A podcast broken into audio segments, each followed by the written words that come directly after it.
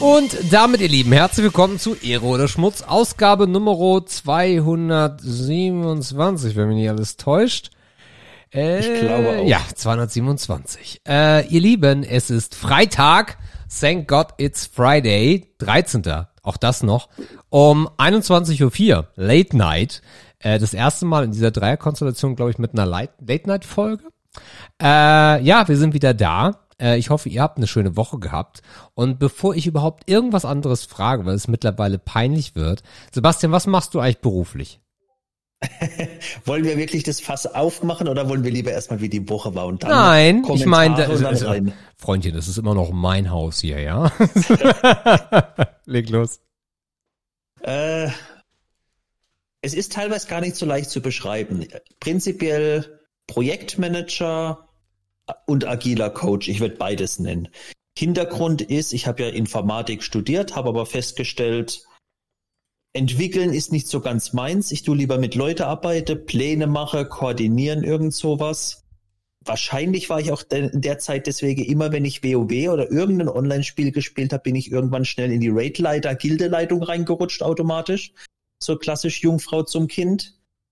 Hab dann in der äh, Computerspieleindustrie als Projektmanager angefangen, sprich wirklich halt für Spiele die Planung, wie können wir neue Features entwickeln, wie kriegen wir die Koordination, Teamarbeit hin, wie haben wir es wegen Deadlines, Testing und so weiter, das volle Programm mit Prozesse und äh, Auswertung, Tickets, das volle volle Programm, wie immer wieder, habe ich schon wieder sehr auf volles Programm gesagt.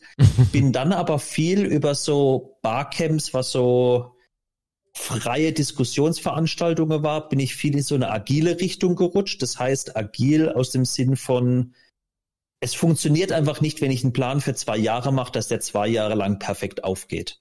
Wenn die meisten Leute, wo in der Firma schon gearbeitet habe, erlebt habe, mit es gab einen Plan, in zwei Jahren wollen wir das machen und meistens nach einem halben Jahr war schon alles, entweder weiß eh jeder, das klappt nicht oder so. Und da kommt so diese Agilblase her, dass man so sagt, man geht viel mehr iterativ in kurzen Abschnitten, meistens zwei, drei, vier Wochen, wo man so in einzelne Schritte einfach drüber spricht, wie weit sind wir, müssen wir was am Plan anpassen, wie machen wir weiter. Und das ist auch extrem stark fokussiert auf Teamentwicklung, mit Menschen arbeiten, wo dann das Coaching herkommt. Und da wechsle ich jetzt so, wie gesagt, war ich jahrelang Spieleindustrie, Projektmanager, agiler Coach, Scrum Master, was einfach so eine Methode ist äh, im Agil, dass man so alle in so zwei Wochen Pakete alles immer schneidet und dann darüber nachdenkt.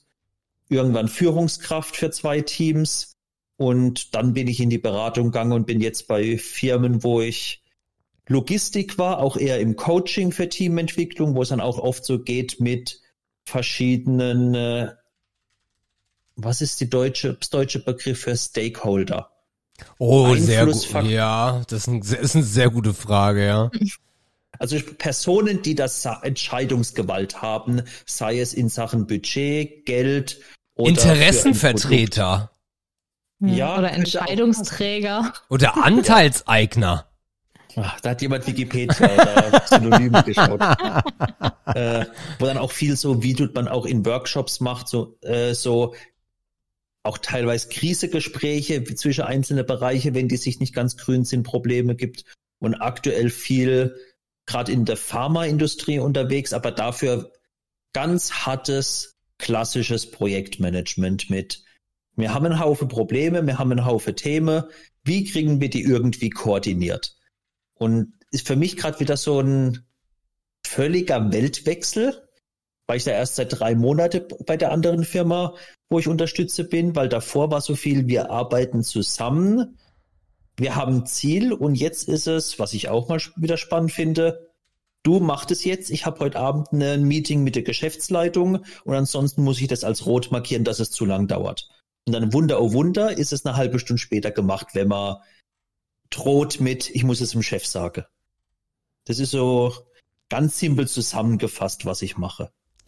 Okay. Und du machst ja noch viel so Coachings und sowas, also so von, ähm, also One-to-Ones, Gespräche Individualpersonen. mit Leute, war vor allem stark, wie ich Führungskraft war, aber auch dann so, jetzt dann eher so im Einzelbereich, wie die Leute sich in Gespräche, wie sie sich so weiterentwickeln wollen oder ihre Position im Team, in der Organisation. Ähm, ich habe noch nie vom Scrum gehört, bis ich auf deinen Kanal gestoßen bin. Erklär mir, aber natürlich nicht, weil ich weiß das jetzt ja, aber den Leuten da draußen mal, was ist Scrum? Äh, gar nicht so leicht, aber das ist ein Problem, wo alle Scrum Master agile Menschen haben. Vielleicht sollte man einfach nicht Scrum? Scrum betreiben, wenn das so kompliziert ist. Grundsätzlich ist Scrum leicht. Indra und ich haben auch schon viele Diskussionen gehabt. Der Grundgedanke ist, dass du in Scrum, abhängig von der Firma, vom Pro Produkt, standardmäßig zwei Wochen immer betrachtest. Aber wie in Scrum? sagst, also wenn du Scrum praktizierst, wenn du dein Projekt Was heißt denn Scrum? nichts, ist keine Abkürzung, ist nichts, ist einfach Nee, das nur, stimmt nicht ganz. Das hat ja schon einen Ursprung. ja, aber das, der, das Wort selbst ist keine Abkürzung für irgendwas.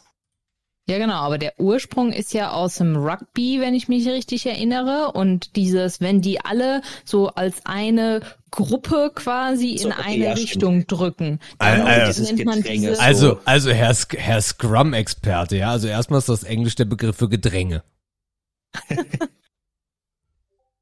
Gut, wieder was gelernt. Aber Ja, Entschuldigung, ich, ich wollte den Scrum-Experten nicht unterbrechen. Fahren Nö, Sie fort. gut. Finde ich, fand ich eine sehr spannende Frage. Jetzt habe ich noch nie drüber nachgedacht gehabt über den Punkt. Äh, und der Gedanke bei Scrum ist wirklich, dass du, und das kannst du, Intra hat sogar schon, haben wir es bei ihr privat, hat sie für sich probiert, so einfach für die Organisation, wie du Sachen angehen willst. Und der Gedanke ist wirklich, dass du sagst, am Anfang von so einem Zwei-Wochen-Zyklus setzt du dich als Team zusammen hin, überlegst dir, was wollen wir in den zwei Wochen erreichen, was ist der Mehrwert für das Produkt, für das Projekt, für das Thema, wo wir haben, wo wir erreichen wollen und was müssen wir dafür machen und können es auch in zwei Wochen erreichen. So ein bisschen so ein Timeboxing, was kriegen wir in zwei Wochen hin und wenn es nicht reinpasst, kriegen wir es kleiner oder nur ein Teil davon hin. Mhm. Der Hauptgedanke ist vor allem in diesen agilen und auch bei Scrum, dass du dich dann auch täglich triffst für 10, 15 Minuten und so früher war es so diese Fragen, was habe ich gestern gemacht, was mache ich heute, was blockiert mich gerade. Was aber gerade aktuell viel mehr in die Richtung geht, einfach, was brauchen wir, um unser Zwei-Wochen-Ziel zu erreichen und was hindert uns daran. Mit dem Gedanken, dass die Leute halt einfach miteinander sprechen kurz Aha. um es wirklich nicht, ich schicke eine E-Mail, ich warte, dass mir jemand was sagt, sondern dass man klar sagt, das sind unsere Themen für die zwei Wochen, sonst nichts. Also ein Daily. was müssen, genau, ein Daily, ein Daily Stand-up, Scrum, Daily Scrum, gibt unterschiedliche Begrifflichkeiten dafür. Ja, ja, ich übersetze es bloß gerade in meine Welt. Es Genau. wäre ein Daily. Genau, ein Daily. Wichtige bei Scrum ist, und ist ein häufiger Fehler, wo ich erlebe, das Daily ist kein Rapport-Meeting für den Chef, für den Scrum Master, dass die kleine Intra, der kleine Sebastian, der kleine Klaus Dieter sagen, ich habe das gemacht und der Chef sagt ja, sondern der Fokus ist wirklich auf die Zusammenarbeit vom Team. Okay. Und der Master ist dann nur als Moderator dabei oder Moderator und ein bisschen Mentor? Regelaufpasser, Ah. Unterstützer. Aha, aha, aha. Okay. also das ich glaube, was wir vielleicht aber jetzt- Zeremonienmeister ist ein gutes Begriff. Ein guter Begriff. Ja, aber also was mir in der ganzen Erklärung noch so ein bisschen fehlt, ist, glaube ich, so dieses, warum macht man denn überhaupt Scrum? Und das ist ja eigentlich eher so ein bisschen aus dem generell auch die Frage, warum arbeite ich überhaupt agil? Also wenn man was angehen will, was so komplex ist, dass man es nicht von vornherein komplett durchplanen kann. Also jetzt zum Beispiel ein Hausbau bei uns. Das war für unseren Bauleiter eigentlich relativ simpel, weil er schon zig Häuser in der Richtung gebaut hat. Und deswegen konnte er von vornherein sagen, ja gut, wenn die Maurer fertig sind, dann kommen die Verputzer und so weiter. Und das konnte er dann, wusste er genau, wie lange braucht der Maurer, wie lange braucht der Verputzer und konnte es nacheinander einplanen. Aber bei Software kann man das, oder halt häufig im Softwarekontext ist es nicht so einfach. Und deswegen macht man immer nur dieses zwei Wochen, weil man nach den zwei Wochen guckt, wie weit ist man denn jetzt gekommen, weil man gar nicht voraussagen kann, was man denn in drei Monaten schaffen kann. Ja. Zum Beispiel, als Beispiel könnte man auch, ich versuch's mal auf deine Branchejob zu münzen. Angenommen, ihr habt die Einführung von einem neuen Kassensystem beim Kunden, vielleicht bin ich auch völlig falsch, und ihr sagt, wir schätzen, dauert drei Monate. Wir müssen das machen, das machen, das machen. Dann, dann hätten wir den Kunden jetzt verloren. Weil? Weil es zu lange dauert. Ja gut, weiß ich, genau, aber sag, sag mir mal was, was so zwei, drei Monate, halbes Jahr bei euch dauern würde. Als Typ, als Art, von der Art. Hm, gibt es, ei- also natürlich, äh, äh, Entwicklung einer neuen Homepage. Mit Marketing und allem drum und dran, vielleicht sowas. Genau. Und da ist, da ist halt der Gedanke, du könntest natürlich hingehen, sagen, bei euch der Chef, du, ihr macht euch Gedanke, wir wollen die Homepage so, wir beauftragen eine Werbeagentur oder wir machen bei uns ein paar Leute selber. Ihr sagt, hier ist, hier macht es so, sagt Bescheid, wenn ihr fertig seid. Und die sitzen dann halt Vierteljahr, halbes Jahr dran. Der Gedanke von Scrum ist, dass man so auch Gedanken macht, okay, lass uns mal zwei Wochen gucken, was können wir denn in zwei Wochen schon mal erreichen? Dass man vielleicht drüber spricht, gut, in zwei Wochen kriegen wir es hin, dass wir schon mal eine Menüstruktur ober was habe. Mhm. Dass man wirklich schon mal ein Gefühl kriegt, wie fühlt sich's an zum Klicken, wie sieht's optisch von der Platzierung aus, um dann vielleicht weiterzugehen, was kriegen wir in den nächsten zwei Wochen hin? Gut, wir kriegen vielleicht schon die erste Shopsystem, das ein Sh- ein Shopsystem. Ja, ja, ja. Ab, wel, ab welcher, ab welcher Größe findest du macht Scrum Sinn? Mein Bauchgefühl, ich würde sagen ab drei bis vier. Echt schon? Aber Person? auch, ich bin eher so, also oft wird gesagt, die Größe hört bei 10 auf. Da bin ich eher schon bei 15, 18 in Spiele ist man eher bei 20, weil einfach zu viel verschiedene Arten von Leuten hast. Weil was du halt rechnen musst, wenn ich jetzt nur zwei Entwickler habe, das ist, die können sich ganz leicht miteinander austauschen. Oft hast du halt vor allem Scrum oder solche Sachen in crossfunktionalen Teams. Das heißt, du hast Entwickler, du hast Tester, du hast Designer. Designer, Hm, Programmierer, ja. wo halt viel mehr Abstimmungsbedarf ist. Und auch Übergaben. das ja, das, ja, ja, okay, ich, ich, ich, ich gette den Point, ähm, aber wenn ich das jetzt mal so auf uns, also sicherlich eine, eine coole Idee, äh, so wie ich es erlebe, läuft aber eigentlich eher alles beim Key Account oder beim Produktverantwortlichen zusammen. Also dieses, Also- dieses Scrum spiele ich mit jedem Einzelnen, aber nicht mit allen zusammen. Genau, die Frage, du hast auch bei Scrum einen Produktmanager oder Product Owner wird er dort genannt, Ja. der so diese Vision, dieses Bild treibt. Der, gro das, der groß, das große Ziel von Scrum ist, dass du halt, nehmen wir den, die Homepage als Beispiel, dann hast du, du hast drei Leute, du hast einen Grafiker, du hast einen Entwickler und du hast einen Texter. Ja. Da, dass dir halt wirklich nicht nur der Text da hingeht, sagt, ich rotze jetzt meine Texte runter und dann am Schluss stellt ihr fest, der war viel zu kreativ, den Text kriege ich mir nie rein, was der Entwickler, äh, der Designer sich gedacht hat. Und der Entwickler kriegt's kotze, weil der Texter auch noch Smileys verwendet hat. Ja, ich, ich, ich, ja, ja, ja, ja, ja, ich habe den, ich habe den Punkt verstanden. Äh, der Unterschied ist halt, dass das bei uns gar nicht passieren kann, weil es immer jemanden gibt, der die Marionetten hochhält, jetzt mal übertrieben gesagt, und die Marionetten gar nicht anfangen, untereinander irgendwas zu tun. Weil bei Scrum ist es ja so, dass die einzelnen Marionetten, also klingt jetzt sehr abfällig, Ja. ähm, die einzelnen Menschen in der Rolle Entwickler, Designer, das ja wahrscheinlich keine Teamleader sind im Zweifel. Vielleicht schon. Nee. Nee, genau. Das sind, genau, das, das ist der Punkt. Gut, dass du nee sagst. Äh, sondern das sind halt ein einfacher Entwickler, einfacher Designer, das gar nicht abfällig zu der Person. Und Nee, ich lasse die aber, ich lasse die miteinander spielen. Genau. Ja. Und ich glaube, dein Marionettenbeispiel ist, glaube ich, gar nicht so schlecht. Also du, du hast natürlich, wenn du eine Marionette hast, jetzt sehr bildlich gesprochen, Ja. die bewegt sich halt auch nur, wie der Puppenspieler die Marionette bewegt. Richtig. Im, bei Scrum ist halt der große Gedanke, dass halt wirklich die Leute, und da kommt dann auch Intra, auch UXler hat man dann viel im, oft im Team, so dieses, diesen Kundenbild. das Kundenbild reinbringen. Was ist denn eigentlich das Ziel, was wir erreichen wollen? Sozusagen, das Ziel ist nicht, dass wir Texte haben. Das mhm. Ziel ist nicht, dass wir eine Grafik haben und das Ziel ist nicht, dass wir ein Shopsystem entwickelt haben. Unser Ziel ist eigentlich, dass es gut aussieht, dass jemand da draufklickt und das Scheißding kauft im Shop. Mhm. also äh, irgendwo, irgendwo halt, auch ein Empowerment, ohne den Menschen mehr Geld zu geben. Also ich kenne viele Leute in Scrum-Teams, die verdienen sehr, sehr, sehr, sehr gut. Weil nur, ja, wenn du gut bist, kannst du ja überall Geld Aber verdienen. weißt du, was ich meine, Indra? Also ja und nein. Zum Beispiel bei mir ist es so, ich habe mein Leben lang nur in agilen Kontexten gearbeitet und ich will auch gar nicht anders arbeiten. Ich hasse es, wenn man mich micromanagt. Mhm. Und ich hasse es, wenn mir irgendwelche Leute sagen, was ich zu tun habe. Ich will aber keine Leaderrolle sein. Mhm. Also ich und deswegen ist es für mich genau das Richtige. Ich weiß genau, was ich zu tun habe. Ich bin Expertin in meinem Gebiet. Ja. Weiß, wann ich wann was zu tun habe. Ich kann mich auch super selber organisieren.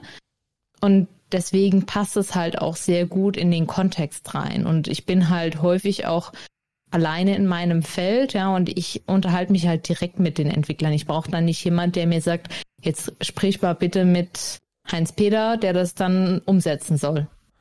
Nee, das meine ich auch nicht.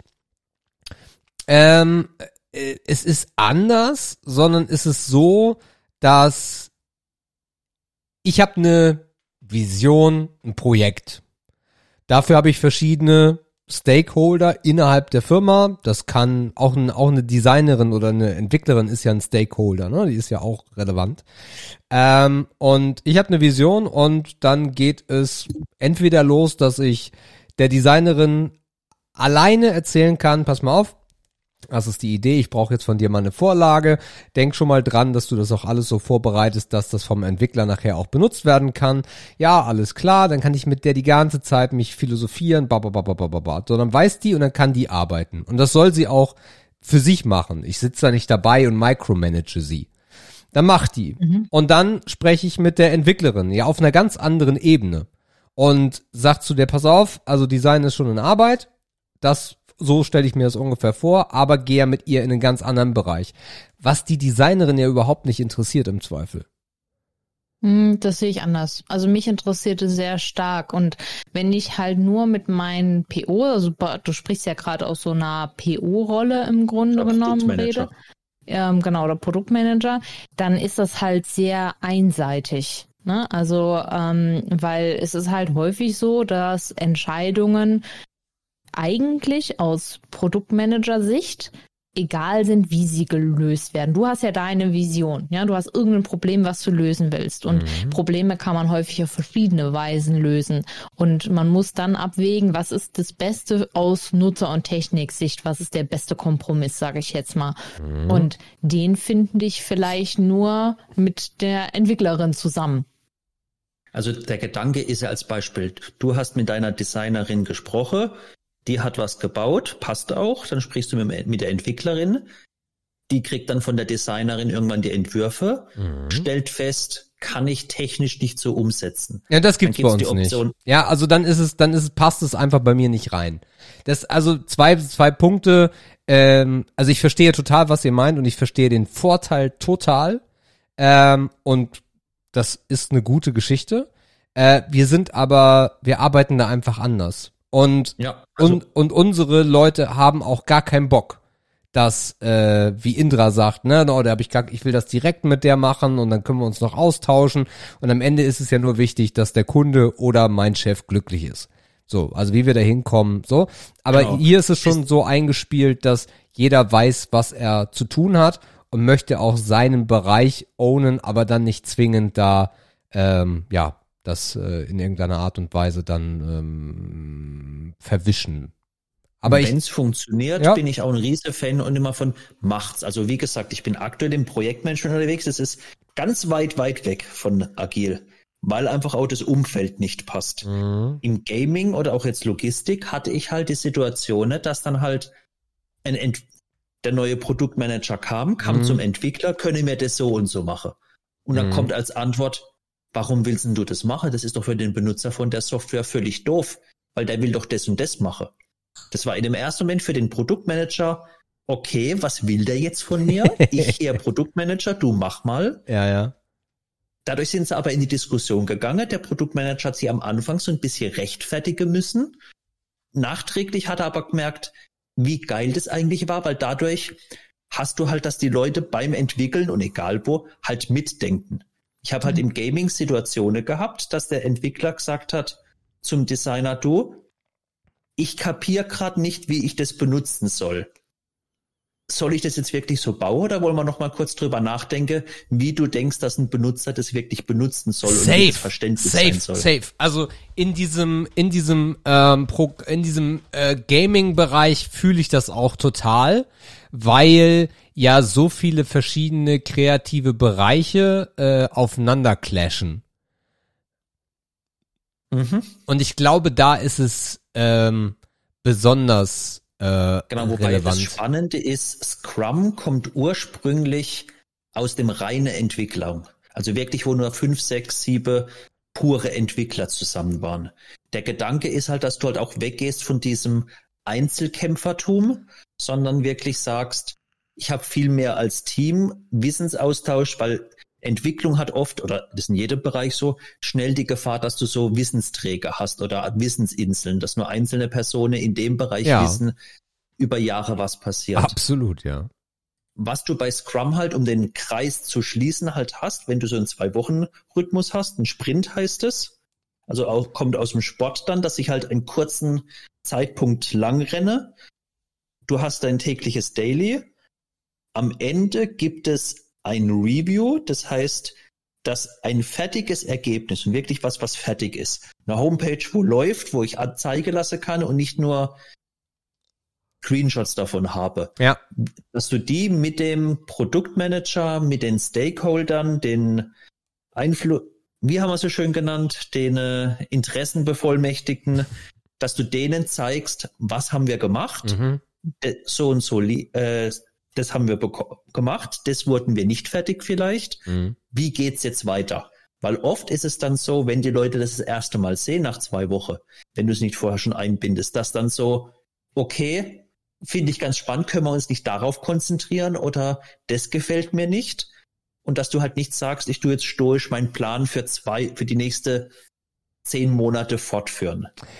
Abschließend, mhm. ganz kurz, mhm. hast du dann noch, das ist so, eine Retrospektive, das heißt, wo du als Team nochmal betrachtest, wie haben wir in den zwei Wochen zusammengearbeitet. Mhm. Also rein, so, du hast das Review mit, was haben wir erreicht und die Retrospektive mit, wie haben wir es erreicht. Wo man halt wirklich so spricht, in unserem Daily, wir brauchen zu lang, wir reden zu viel, die Leute kommen zu spät. Wer hätte bei denen Diskussionen, hätte man mehr fokussiert sein können da sollten wir mehr ins Detail gucken, so diese ganzen Prozesse, dass du die auf einer regelmäßigen Basis betrachtest und Anpassungen machst, damit du auch sagst, ist egal, wenn wir so beschlossen haben, wenn sich die Umstände ändern, wir neues Wissen haben, dann ändern wir es wieder. Mhm. Das ist der Gedanke von agil und man kann es zu verschiedene Dimensionen machen. Wir haben es vor drei Jahre, vier Jahre hatte ich dann mit Intra so ein bisschen davon, haben wir so ein bisschen bei ihr ausprobiert. Vielleicht willst du mal erzählen. Äh, ja, also ähm, ich hatte immer so ein bisschen die Frustration, vor allem so am Ende des Wochenendes, dass ich das Gefühl habe, ich habe irgendwie nichts geschafft. Privat und, jetzt. Ähm, ja, ja, privat, mhm. genau. Ähm, und äh, dann hat Sebastian den Vorschlag gemacht, ja, dann irgendwie visualisier dir das doch mal mehr, weil du hast also doch dies also du hast auch nichts geschafft, weil du zu viel Interessen hast, zu viel Themen überall angefangen. ja. Hör Papa genau also, zu. Ich, ich habe ich hab schon, ähm, also es ist ein generelles Thema bei mir, dass ich ähm, super viele Interessen habe und eigentlich irgendwie alles am liebsten gleichzeitig machen will. Okay. Und wenn ich dann so eine äh, komme ich teilweise auch in so eine Überforderung und mache dann aufgrund dessen nichts, weil ich mich nicht entscheiden kann. So, also dass ich dann so, dann gucke ich halt Fernsehen, einfach um nicht die Entscheidung zu treffen, was ich aus all meinen Interessen eigentlich machen könnte. Obwohl ich eigentlich gar nicht Fernseh gucken wollte. Und es war keine bewusste Entscheidung, Fernseh zu gucken, um dabei jetzt zu entspannen oder die Serie zu gucken, sondern es war eher so ein, Ausweichen der Entscheidung tatsächlich. Und das hat mich halt frustriert. Und ähm, ja, und dann kam halt die Idee, naja gut, dann mach dir doch selber, schreib dir mal auf, was du alles erreichen willst als Aufgaben ähm, und priorisier die erstmal. Ich habe die jetzt auch nicht groß geschätzt vom Aufwand her und so, ähm, sondern es war dann einfach so ein, ja gut, ich habe mir erstmal so, das ist eigentlich das alles, was ich erledigen will. Ja. Und ähm, beziehungsweise doch, ich muss sie schon irgendwie geschätzt haben, weil ich habe zumindest. Haben wir dann geschätzt, ja. Genau, weil ich habe mir zumindest dann mal so für eine Woche eingeplant, was ich in der Woche alles schaffen möchte. Und habe dann halt quasi ähm, gesehen über die Zeit, ähm, ich glaube, wir haben, ja, wir, wir haben dann irgendwie geschätzt und dann habe ich dann halt über die Zeit, so ist es ja bei Scrum dann auch, kannst du dann sehen, ähm, wie viel du so in der Woche schaffst. Also du vergibst deinen Aufgaben Punkte und am Ende des, der Woche habe ich dann gesehen, okay, ich habe vielleicht zehn Punkte geschafft, ne? Mhm. weil ich halt vielleicht eins mit oder mit drei und eins mit zwei und so weiter, ja. Und dann habe ich halt über die Zeit gesehen, okay, gut, ich hatte halt vielleicht so einen Durchschnitt von, keine Ahnung, zwölf Punkten oder sowas, die ich halt pro Woche schaffe.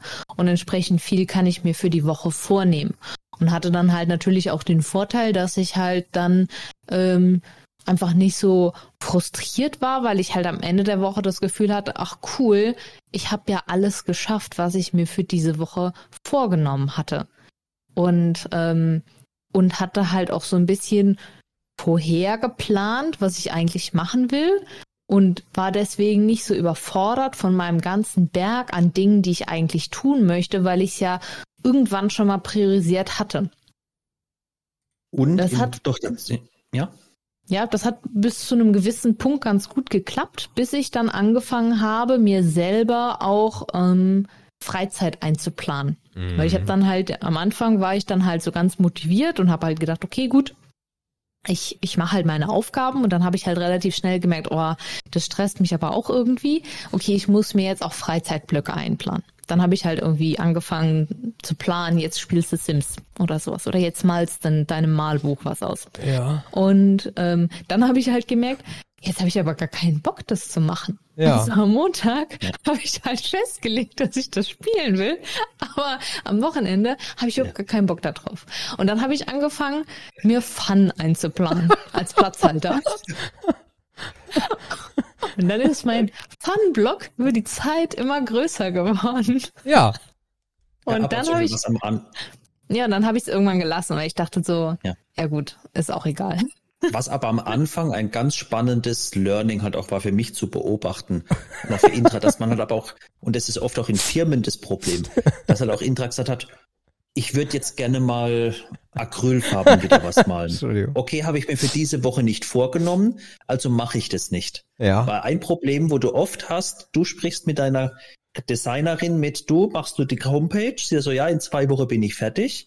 Und drei Tage später kommt dann jemand anders und sagt, hey, kannst du mal für mich noch den Newsletter designen? Und dann hast du schon das Problem, sie kriegt nicht beides in zwei Wochen hin. Nee, dann gibt's bei uns Prios. Also dann fragen, fragt die Designerin auch, ja. hey, ähm, jetzt habe ich hier noch diese Aufgabe reinbekommen, aber du bist mein Vorgesetzter oder ne, so. Äh, oder auch andersrum, äh, hey, ich brauche das und das. Ja, das ist gerade schwierig, weil ich mache das und das und das und das. Klär das bitte mit dem, äh, was jetzt Priorität hat. Weil wir aber auch nicht so abgekapselt voneinander sind. Ne? Genau, also dann, dann funktioniert es. Genau. Bei Intra war halt der Vorteil, oder auch bei Scrum, du hast halt einen Fokus. Du sagst, die Sachen mache ich in den zwei Wochen oh, und eigentlich nicht. sonst mache ich nichts. Also im beruflichen, wie gesagt, ich will die, ich will die Technik überhaupt nicht irgendwie kleinreden. Ich verstehe das total, aber dieses ins Private ähm, kann für den einen oder anderen klappen, aber das, was Indra da gerade, also ich, ähm, ich, ich, ich, ich würde mir, ja, ich, ich hätte schon Schmerzen, muss ich ganz ehrlich sagen äh, mir das so einzuteilen und dann zu sagen so und das und dies. Also klar mache ich das ja. auch mit einer äh, mit einer Erinnerungs-App vom iPhone, ne, dass ich sag so Müll oder dies oder das oder alle 14 Tage Fußboden äh, wischen mit ne so oder mit, mit, mit, ja. mit einem äh, Dampfreiniger sowas Dach, Sachen wo du eigentlich am Wochenende keinen Bock drauf hast aber mir Privatzeit oder auch so, es gibt ja auch Paare, die planen Sex oder Zeit zusammen, weil die es irgendwie Ja, nicht also- hinkriegen, ähm, oh, weiß ich nicht. Also bin ich bei dir. Es ist ja auch dafür prinzipiell nicht gedacht, aber ich kenne zum Beispiel einen Bekannter, der macht mit seiner Frau alle drei Monate eine Beziehungsretrospektive. Oh mein Dass sie sagen, lass uns die nächsten drei, letzten drei Monate betrachten. Wie lief's? Wo Oh sind wir Gott. gerade glücklich? Also Help. Help. Echt, ich finde, ich finde es eigentlich cool, weil also ich denke mir halt, Psychologe wenn, ist ja nichts anderes. ja genau, und Jo. wenn du halt feststellst in deiner Beziehung, das brauchst du, um einfach mal so diesen diesen Check-in zu haben Ja. und Klar. dieses Ritual, sage ich jetzt mal. Also mir hat's im Grunde genommen nachträglich geholfen zu erkennen, dass ich quasi Dinge einfach für mich priorisieren muss. Wenn es, wenn das der Erfolg ist, dass du das mal durchgezogen hast und dann es sein lässt, weil äh, es ist ja ähnlich wie mit niemand lebt gerne nach Diät oder niemand zählt gerne Kalorien. Genauso wie man wahrscheinlich auch nicht, außer man ist nerdig genug oder fanat genug darin, in seinem Privatleben Scrum zu betreiben oder andere Alternativen. Ich verstehe aber den Ansatz total, dass man sagt, bleiben wir mal beim Abnehmen. Ich habe keinen Bock, Kalorien einzutragen. Ich habe keinen Bock, diese Diät zu machen. Aber wenn ich die Resultate sehe, A, und B, ein größeres Verständnis vom Mhm. Thema Gewicht und Körper und Wohlfühl und Ernährung und bla bla bla kenne, dann kann ich es übertragen in meinen chaotischen Alltag, ohne jetzt diesen ganzen Zirkus zu machen, sag ich mal. Ja. Ja, ich glaube, das ist echt ein gutes, gutes Beispiel, ähm, weil du kriegst halt irgendwann einfach ein besseres Gefühl Mhm. dafür, was ist gesund für mich und was nicht, oder und dann triffst du, glaube ich, auch Essensentscheidungen viel bewusster. Das Safe. heißt ja danach nicht, dass du sagst, ja, ich esse dann wie, nie wieder einen Schokoriegel, aber ich esse den Schokoriegel vielleicht viel bewusster. Ja. Und so ist es jetzt bei mir halt auch. Bei mir, ich sag jetzt eigentlich selten mehr, ich habe dafür keine Zeit, sondern es ist mir nicht wichtig genug. Ja. Und das ist halt schon irgendwie etwas anderes, wenn man Ja. die Dinge so betrachtet. Ja, das, da- also da kommen wir wieder zusammen. Da glaube ich dir auf jeden Fall. Äh, definitiv. Und natürlich, wenn ich sage, uah, äh, dann zieh, beziehe ich das Alles auf mich. gut. Ne? Äh, das heißt nicht, dass es nicht Paare gibt, äh, wo das total sinnvoll ist, weil sie sich, ich glaube, dann auch schon im Grunde zu wenig Zeit sich selber einräumen. Ja, oder weil sie dieses Ritualisierte brauchen, ne? Ja, genau. Kann halt auch sein. Ja, ja. Genau, oder aber auch dieser klare Fokus auf, jetzt setzen wir uns x Minuten, Stunden mal zusammen und sprechen darüber, wie wir gerade glücklich sind oder wie es mit unserer Beziehung läuft, was uns gefällt, wo wir sagen, lass uns mal was besser machen. Ich glaube, die meisten werden das schon nicht hinbekommen, weil sie sich einfach nie sagen, wirklich, Mhm. wie es geht. Ja, und zum Beispiel auch in Arbeitskontext, weil diese Retrospektiven werden auch oft so mit, ist ein geschützter Raum und so die Vegas-Regel, was in Vegas passiert, bleibt in, Ve- in Vegas. Dass du halt aber auch offen Themen ansprechen kannst. Und es ist Mhm. für viele Leute extrem schwierig und auch für mich selber schwierig als immer noch, dass wenn man halt sagt, ich finde es nicht gut, dass Sebastian immer zu spät morgens zum Meeting kommt, dass das keine Kritik an der Person Sebastian ist, sondern was bedeutet das für uns? Wie können wir damit umgehen? Und das ist einfach, was welchen Einfluss hat es für uns als, als Team? Das heißt ja nicht, dass man die andere Person scheiße findet. Und das ist gar nicht so leicht zu sagen für die Leute. Ja, ab, absolut. Und ich, ich glaube auch, also da, da ist dann aber deine Expertise in diesem Bereich gefragt. Funktioniert das immer? Oder wird es dann doch eher, hä, das ist ein Safe Space, ich kann alles über dich sagen, du Ficker. Das gehört zum Programm. Also, Also es, es ist je nach Organis also je nach Unternehmen, nach Organisation ist es unterschiedlich, auch je nach Person. Ich habe Teams erlebt, bei denen ist es Holla die Waldfee. Also die gehen auf eine persönliche, aber konstruktive Ebene, da wird jeder Psychologe neidisch. mhm. Und andere sind auf einer sehr hohen Flugebene. Was halt eine große Herausforderung ist, zum Beispiel im Gaming war das so, ich habe angefangen im Gaming und zwei Wochen später hat einer einen Bug im Spiel fabriziert. Das Spiel war in der wichtigsten Stunde vom Monat, war das nicht spielbar und wir haben geschätzt 150.000 Euro verloren Mhm. oder nicht eingenommen. Ja. Ich war da neu und habe gedacht, oh Jesus Gott, die arme Sau. Also da musst doch Angst um deinen Job haben, um deine, kannst du noch ruhig schlafen.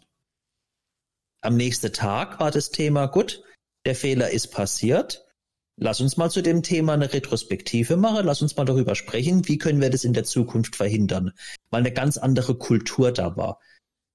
Ich habe andere Orga äh, Firmen gehabt, da könntest du halt nicht sagen, ich find's doof, dass Sebastian zu spät zum Meeting kommt, weil dann die Führungskraft plötzlich, wo nicht dabei ist, irgendwo was liest und dann sagt, du Sebastian, ich habe gelesen, dass du immer zu spät zur, zum, zu Meetings kommst. Und da ist dann oft, wo dann, es ist nicht leicht und teilweise auch schwierig in einer Organisation, da, wo ich dann auch einschreiten muss, um dann zu sagen, hör zu, was darin passiert, das pa- passiert da drin und eine Organisation darf nicht diese schäm dich schuldige Suchenkultur haben. Das ist ein ganz anderes Problem, wo wir haben. Dann ist das Problem nicht, dass Sebastian zu spät kommt, sondern dass wir allein viel größer eine Kultur haben, dass mir nicht mal nachfrage, warum kommt er zu spät? Vielleicht gibt es mit seiner Tochter, mit seiner Frau oder Katze irgendwelche Probleme, sondern gleich so ein schuldige Suche ist.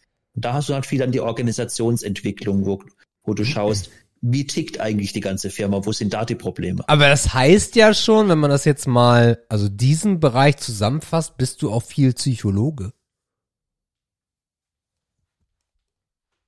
Ja, Du bist ja eigentlich so die Super Nanny, die im Raum steht und sich das dann anguckt und irgendwann sagt, nein, Peter, so nicht. halb. Es ist, es gibt ein breites Spektrum von Scrum Mastern Coaches, die ich kenne. Es gibt viele, wo ich kenne, die sind auf diesem, sie sind nicht die Nanny, sondern Peter, hast du mal drüber nachgedacht, was du jetzt falsch gemacht hast? Ja, das ist die Nanny, Sebastian. Das bleibt Okay, immer noch gut. die Nanny. Für mich ist die Nanny dann eher so, weil da, das gibt's die andere Spektrum, wo dann auch selber die Probleme löst. Hans-Peter, Also- ich bin nicht sauer, ich bin nur enttäuscht.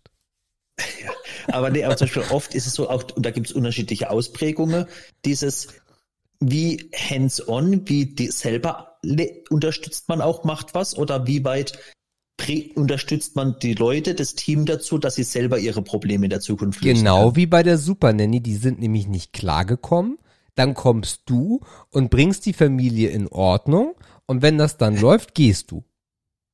Ja, Ja. so kann man es dann ist sehen. es auch eine psychologische Methode, dass man nicht den, demjenigen sagt, was er eigentlich machen soll, sondern ihn durch Fragen selber darauf bringt, weil er dann nämlich das Gefühl hat, er hat es selber von sich weiß. aus. Hans-Peter, was glaubst du, hätte man jetzt besser machen können?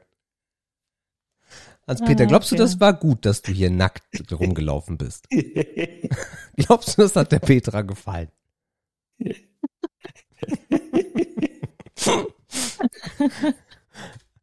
Ich meinte das aber grundsätzlich. Sorry, dass ich diesen Super Nanny-Vergleich gebracht habe. Aber nicht böse und auch nicht äh, das Ganze lächerlich machen, aber es hat schon sehr viel davon. Was gar nicht schlecht ist. Also, und es ist, also es geht ja auch, ich habe es ja auch gemerkt, auch wie ich dann selber Führungskraft war mit Personalverantwortung ein paar Jahre lang. Du musst halt auch mit ganz anderen Situationen umgehen, wo dann Leute sich öffnen, teilweise anfangen zu weinen, weil sie private Themen auch teilen.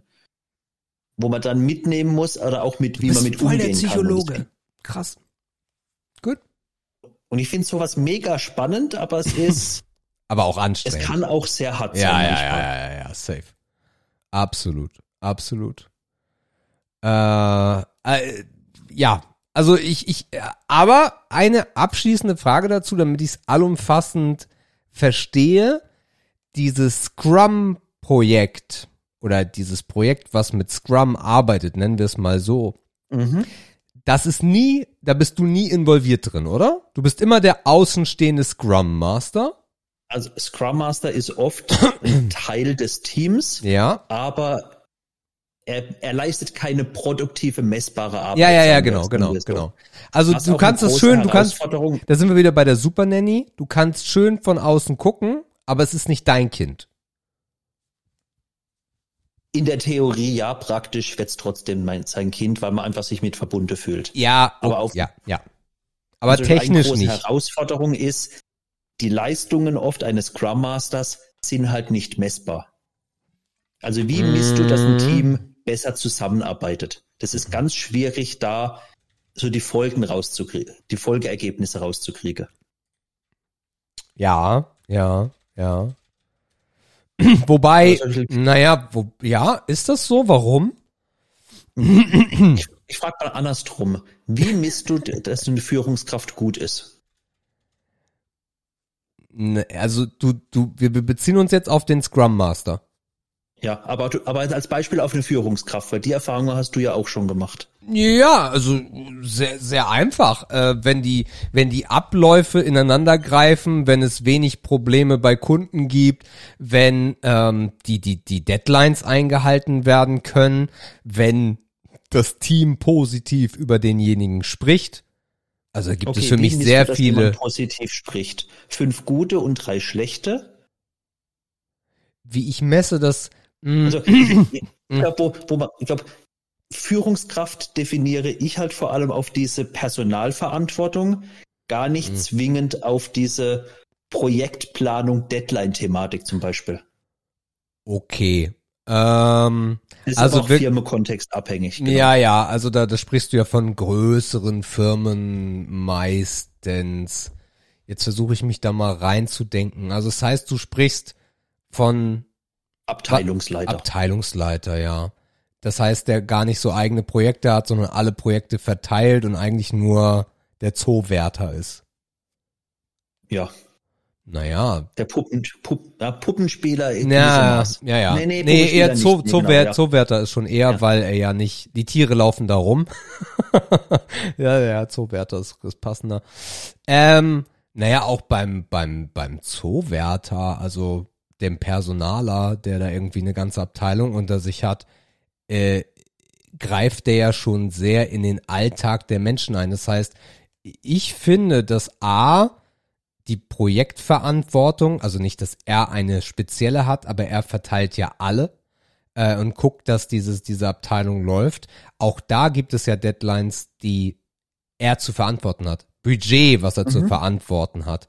Das ist jetzt mal so die, die, die Geldthematik, die, wo du ihn bewerten kannst. Ja, Aber äh, auch da, das ist ja nicht irgendwie, der sitzt ja nicht in seinem in seinem Führerbunker und wenn es nicht läuft, schießt der, macht die Tür auf und schießt dreimal, äh, sondern das ist ja idealerweise schon jemand, den jeder kennt oder jedenfalls viele Leute, wenn du viele, wenn du viele ja. Projektleiter da hast und wie das Zusammenspiel mit denen ist, weil es ist ja immer eine Hierarchie.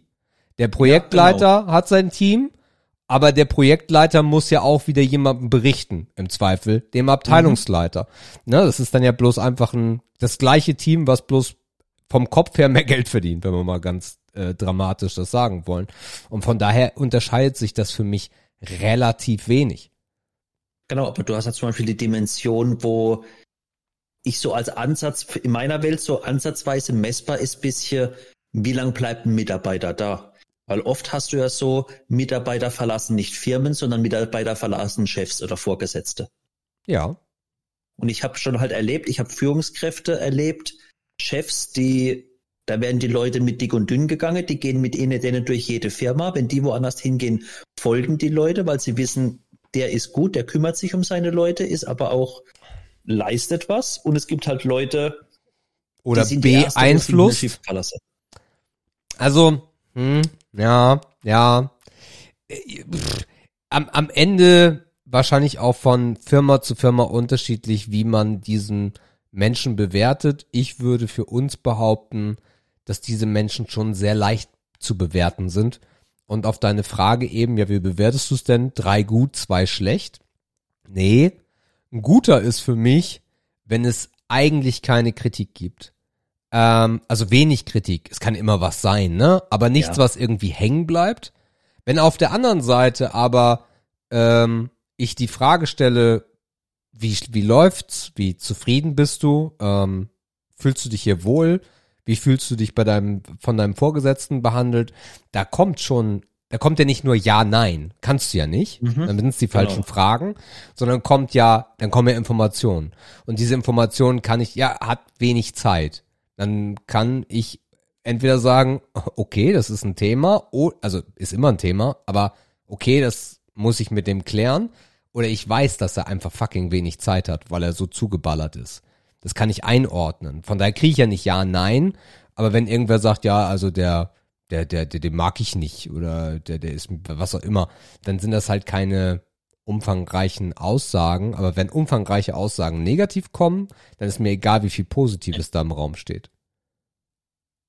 Ja, solange du halt so eine, sag mal, eine, eine, eine feststellbare Signifikanz Ja, genau. Tendenz siehst. Mhm. Okay, ähm, ja, also es war sehr gut, dass wir das jetzt gemacht haben, weil am Ende hätten wir uns dafür so ausführlich nicht die Zeit genommen. Das weiß ich jetzt schon. Das stimmt. Wie Scrum. war denn deine Woche, Sebastian? Äh, kurzweilig. Äh, kurzweilig, äh, weil beruflich echt viel. Ich überlege mal, vielleicht muss ich da mal ein privates Scrum einlegen, ob ich überhaupt äh, privat äh, genug an mich äh, gedacht habe. Und es wirkt so, als ob ich das nicht gemacht habe. Aber ähm, äh, Mathilda und ich, wir lesen ja ähm, immer mal wieder mit kurzen Pausen dazwischen Bücher ähm, und haben äh, Vergiss mal nicht die ersten beiden Bücher in den letzten Monaten abgeschlossen. Ein unfassbar tolles Buch. Ich kann es nur wiederholen. Wenn ihr Kinder habt oder auch nicht, holt euch diese Bücher. Äh, Vergiss mal nicht. Eine unfassbar tolle Story. Ähm, ja, die einen würden ihn als Jugendroman beschimpfen. Das wäre für mich aber fast unerträglich. Das ist es nicht, sondern es ist einfach eine geile Fantasy-Story. Ähm, mit verschiedenen Welten und äh, hat auch so ein bisschen was mit Tod und Leben nach dem Tod zu tun. Also wirklich geil gemacht. Ähm, und da ähm, packen wir uns dann auch, sobald er da ist, den dritten Teil rein. Das ist eine Trilogie. Aktuell ähm, habe ich dann gesagt, so jetzt reicht's aber mal mit Fantasy, jetzt will ich was anderes lesen. Und wir lesen gerade äh, Going Zero. Going Zero ist ein, ach ja, ein Thriller? Was, was sagt die offizielle Bezeichnung? Ja, es ist ja bei Büchern immer so scheiße, da entscheiden die sich nicht, was das für ein Roman ist. Aber ich würde ihn schon so in den Thriller-Bereich packen. Ähm, ist am 26. April diesen Jahres erschienen, hat 500 irgendwas Seiten, glaube ich. Ja, also Ähm, Amazon ist es Platz Nummer 27 in Techno-Thriller. Technos, Techno-Thriller. natürlich ist es ein Techno-Thriller, äh, weil es halt auch so eine, wie sagt man, Dystopie äh, zeichnet, ähm, der Zukunft kurz angesprochen, ohne euch zu spoilern. Es gibt das Project Zero und es bezieht sich unfassbar auf die Gegenwart. Es bezieht sich auf Social Media, es bezieht sich auf Elon Musk so ein bisschen und spielt in Amerika. Und ähm, eine Tech-Company, äh, die so etwas wie, ich glaube, WorldShare nennen sie es im Buch, äh, was natürlich Facebook ist oder Twitter, wobei ich eher so ein bisschen in die Richtung Facebook, äh, es klingt eher wie Facebook. Äh, die Firma ähm, äh, schaltet sich mit den großen Playern zusammen, dem CIA, der NSA und möchte die Welt zu einem besseren Platz machen und sucht sich deswegen zehn Kandidaten aus, also die werden ausgesucht von Menschen, die ähm, geheim halten müssen, dass sie ausgewählt wurden, kriegen dann per SMS den Befehl Go Zero und ab diesem Moment haben sie zwei Stunden Zeit, um von der Bildfläche zu verschwinden und der andere Part, also WorldShare und die CIA und so weiter, Project Zero, hat dann die Aufgabe innerhalb von 30 Tagen diese Menschen zu finden. Hört sich auch perfekt für so eine Serienverfilmung an. Absolut. Also so ein bisschen 24-mäßig könnte ich mir das Ja. vorstellen, weil du musst es, Mhm, glaube ich, schon im, im Live-Format machen, ne? Also dass wirklich alles live passiert. Ich glaube, sonst wird's schwierig. Ich habe auch mir die, wir sind jetzt bei 20, 25 Prozent vom Buch. Ähm, Habe ich mir auch kurz überlegt beim Lesen, sag mal, macht das in einem Film Sinn? Aber da sehe ich das nicht. Aber in so einer Serie, so wie Prison Break oder halt 24, ja. da könnte ich mir das richtig gut vorstellen. Und das Was mir gerade in den Kopf kam, habt, hast du auch, habt ihr auch mal sowas wie 1984 gedacht von Orwell? Mm, ja, auf jeden Fall, aber halt viel dramatischer als Orwell, das wollte ich auch gerade sagen. Ähm, es spielt halt mit diesem ganzen Thema, mit äh, den Fußabdrücken, mit den Fingerabdrücken, die du hinterlässt, äh, mhm. mit deinem digitalen Abdruck, mit Kameras, mit Drohnen. Ja, halt moderner alles, ne? Also Kreditkarte, wirklich der ganze Shit, der, der, also sogar der Geldautomat mit einer Kamera und also wie gesagt, ich will nicht zu viel verraten, aber es gibt halt dieses Headquarter, dieses Fusion Headquarter, wie sich das dann nennt. Und da sitzen halt unglaublich viele äh, Programmierer, Entwickler, äh, die dann halt da auf der Suche sind und alles ausfindig machen jede Verbindung, die du irgendwie nur haben könntest, aufdecken. Und das Buch handelt um eine äh, Bibliothekarin, die eine derer ist, das ist die Hauptfigur. Und da ist so ein bisschen dieses Katz- und Maus-Spiel. Und im, daneben kriegst du immer wieder in einzelnen Kapiteln dann die Geschichten der anderen äh, so mhm. schnell erzählt, weil das würdest du natürlich nicht alles im Buch bekommen. Und da wird dann auch sehr deutlich gemacht, wie einfach es ist, dann den einen oder anderen zu finden. Großer Plot-Twist, ich habe keine Ahnung, ich würde es euch auch noch nicht verraten, aber das lesen wir gerade sehr gerne. Ist sehr schön, äh, sehr schön geschrieben. Ähm, genau, könnt ihr euch besorgen. Gibt's natürlich auch auf Audible als Hörbuch. Ähm, ja, und ansonsten, also wir lesen es auf dem Kindle. Ich lese aktuell den vierten Teil von Tribute von Panem. Ei, der soll okay. ja auch bald verfilmt werden. Und eigentlich ist mein Ziel, fertig zu werden, bevor der Film da ist. Aber mal gucken, ich bin eine unglaublich langsame Leserin, weil ich meistens vorm Schlafen gehen lese und dann so eine Seite schaffe oder so. Okay.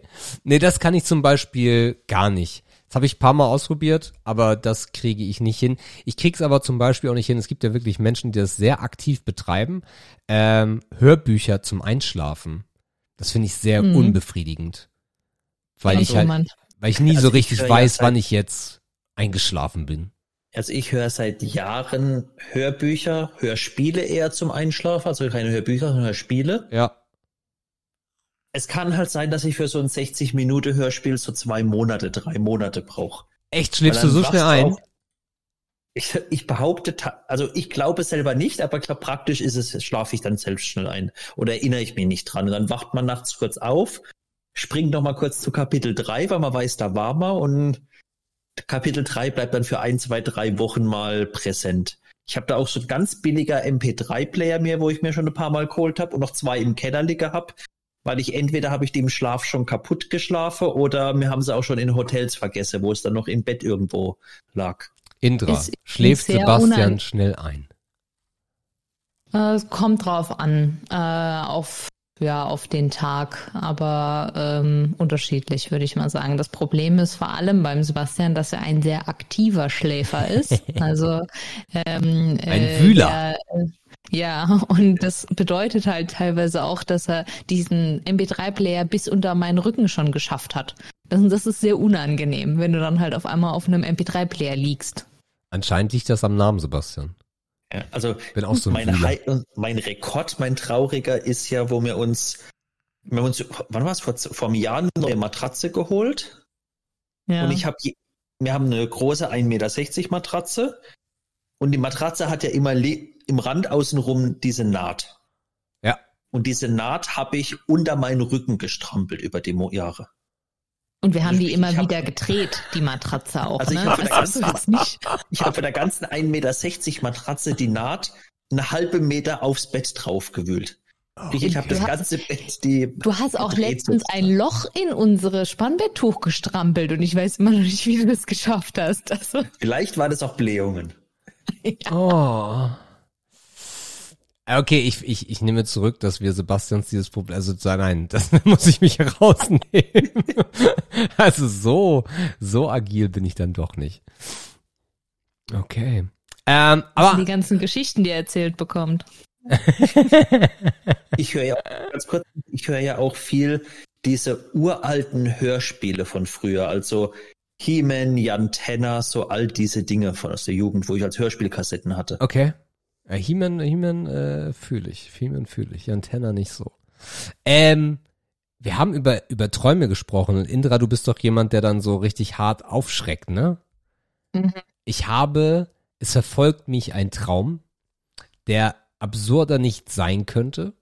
Irgendwie verfolgt mich jemand mit einer Kettensäge alle vier bis acht Wochen seit vier Monaten oder so. Verrückt. Aber ich weiß nicht wer. Ich, und, und ich habe den auch noch nie mit der Kettensäge gesehen. Ich höre bloß immer die Kettensäge.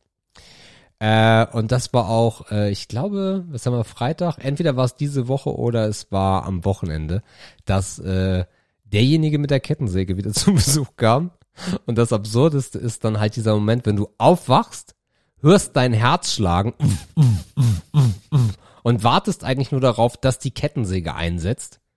Aber das tut sie nicht und dann traue ich mich irgendwann, dass ich das Bett, so das, das, äh, die, äh, das Bettzeug so ein bisschen zur Seite nehme und sage, ah nee, okay, war ein Traum, alles klar. Ja. Verrückt. Absolut crazy, ja. Und ich, ich, also ich würde halt gerne, also das, ich bin dann immer traurig, wenn ich aufwache und dann noch so eine Sekunde und dann, ah, fuck, ich weiß es schon wieder nicht, weil ich kriege diesen Traum auch gar nicht gepackt. Ich weiß gar nicht, wo ich richtig bin. Irgendwie, irgendwie habe ich so ein so ein motriges Ding, aber ja, keine Ahnung. Ich weiß es nicht. Kehrst du denn regelmäßig auch zu Traumorten zurück? Nee, grundsätzlich, also grundsätzlich bin ich nicht der aktive Träumer, der jetzt irgendwie okay. äh, häufig aktiv träumt, dass ich es weiß. Das passiert mir sehr selten. Ähm, und ich äh, schaffe es auch nicht irgendwie aktiv zu also es gibt ja auch so, so Anleitungen bei YouTube und Hörbücher, dass du halt wirklich in diese REM-Phase einsteigen kannst und dann da selber auch Sachen entscheidest. Nein, so ist es nicht. Hm. Bevor jetzt ja. Intra erzählt, also da, da ich glaube, da gleichen wir uns wieder. Ich tue mich wahrscheinlich an jeden hundertsten Traum vielleicht überhaupt erinnern, dass ich geträumt habe, also so zwei, dreimal im Jahr vielleicht, wenn überhaupt. Ja. Außer es ist der oder die mit der Kettensäge, dann äh, weiß ich das sehr genau. Und Intra setzt da auch nochmal ein ganz anderes Level drauf. Ja, also ich äh, kehre regelmäßig zu Orten wieder zurück. Also ich habe zum Beispiel mein eigenes Disneyland. Das kann könnte ich dir auch aufzeichnen, wie das aussieht. Und ähm, ich träume dann auch nicht immer das Gleiche. Also ich bin dann, ich entdecke dann auch neue Orte dort und ich weiß halt immer, ich bin an dem gleichen. Und wenn ich jetzt da und da langlaufen würde, in dem, in diesem Disneyland, ja. dann wüsste ich, dass es da dann kommt. So, also so dieses. Aber, aber, aber, also aber kannst du entscheiden, was im Traum passiert? Teilweise glaube ich schon, ja. Also je nachdem, wie wach klingt scheiße, aber es ist so, ich weiß, dass ich an manchen, in manchen Traumphasen wacher bin als in anderen. Und je wacher ich bin, desto mehr kann ich den Traum beeinflussen. Okay. Crazy. Also mein Stiefvater ist ja ganz groß, äh, seitdem ich ihn kenne und auch schon viel länger äh, in diesem ganzen Thema der Meditation. Und der erlebt schlafend wach, ne, da ist eine, ist eine heiße Diskussion immer drum, wo ich ihn auch besonders in jüngeren Jahren immer sehr damit aufgezogen habe, ähm, dass er halt alles erlebt. Also wirklich alles. Es ist absolut crazy.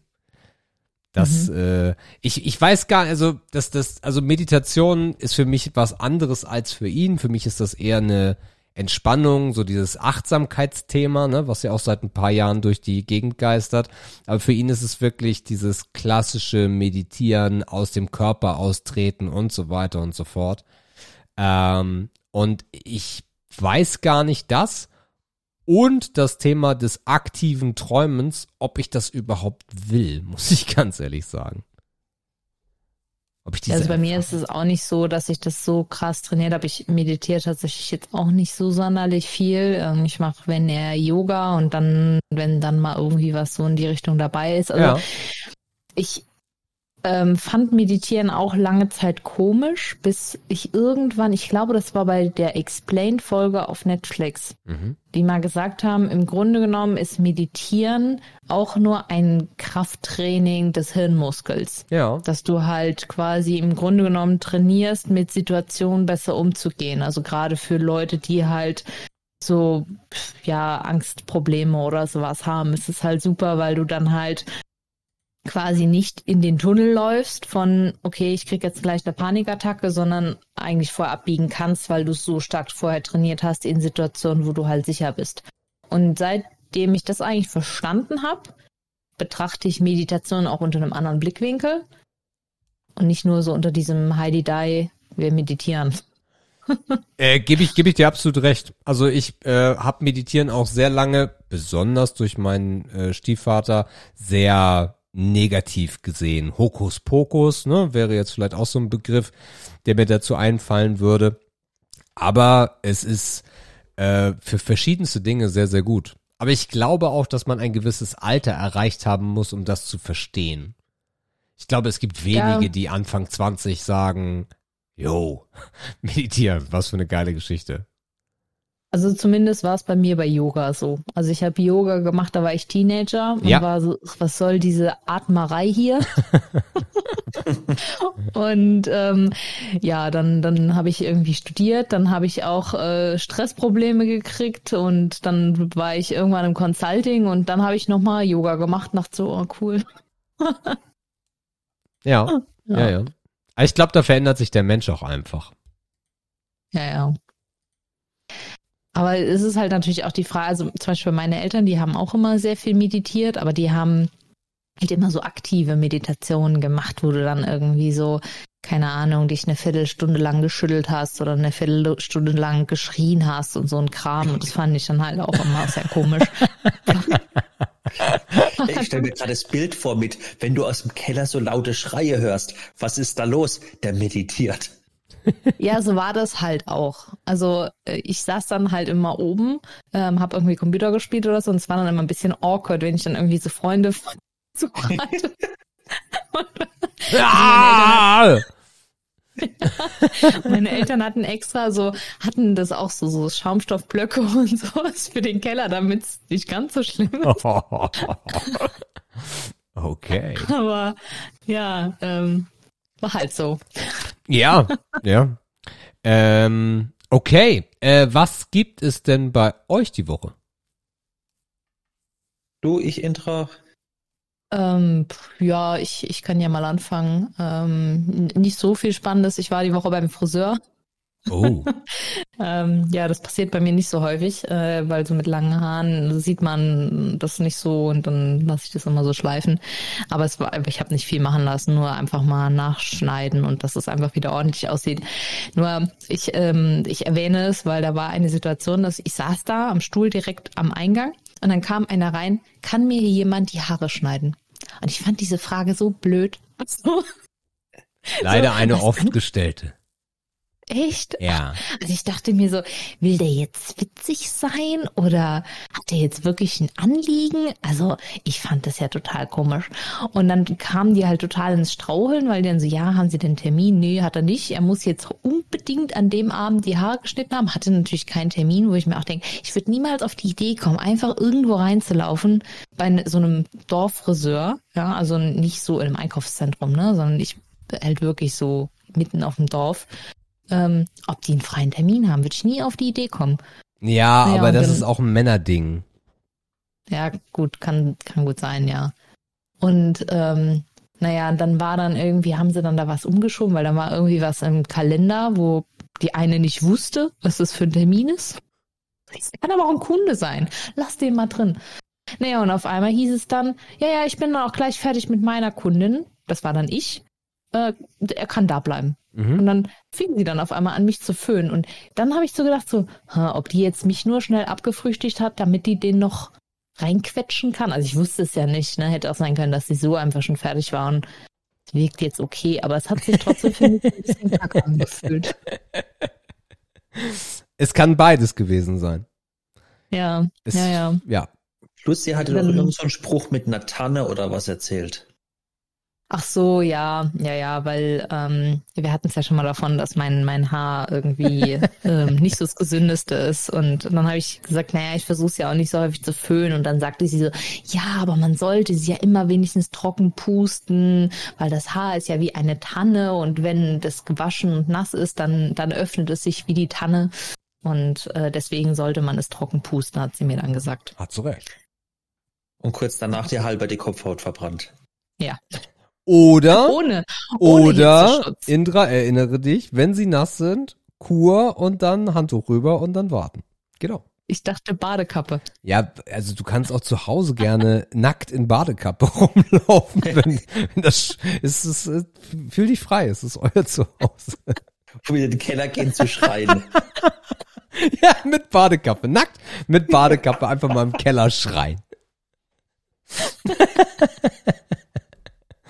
Sehr gut. Ja, gefällt mir. Ja.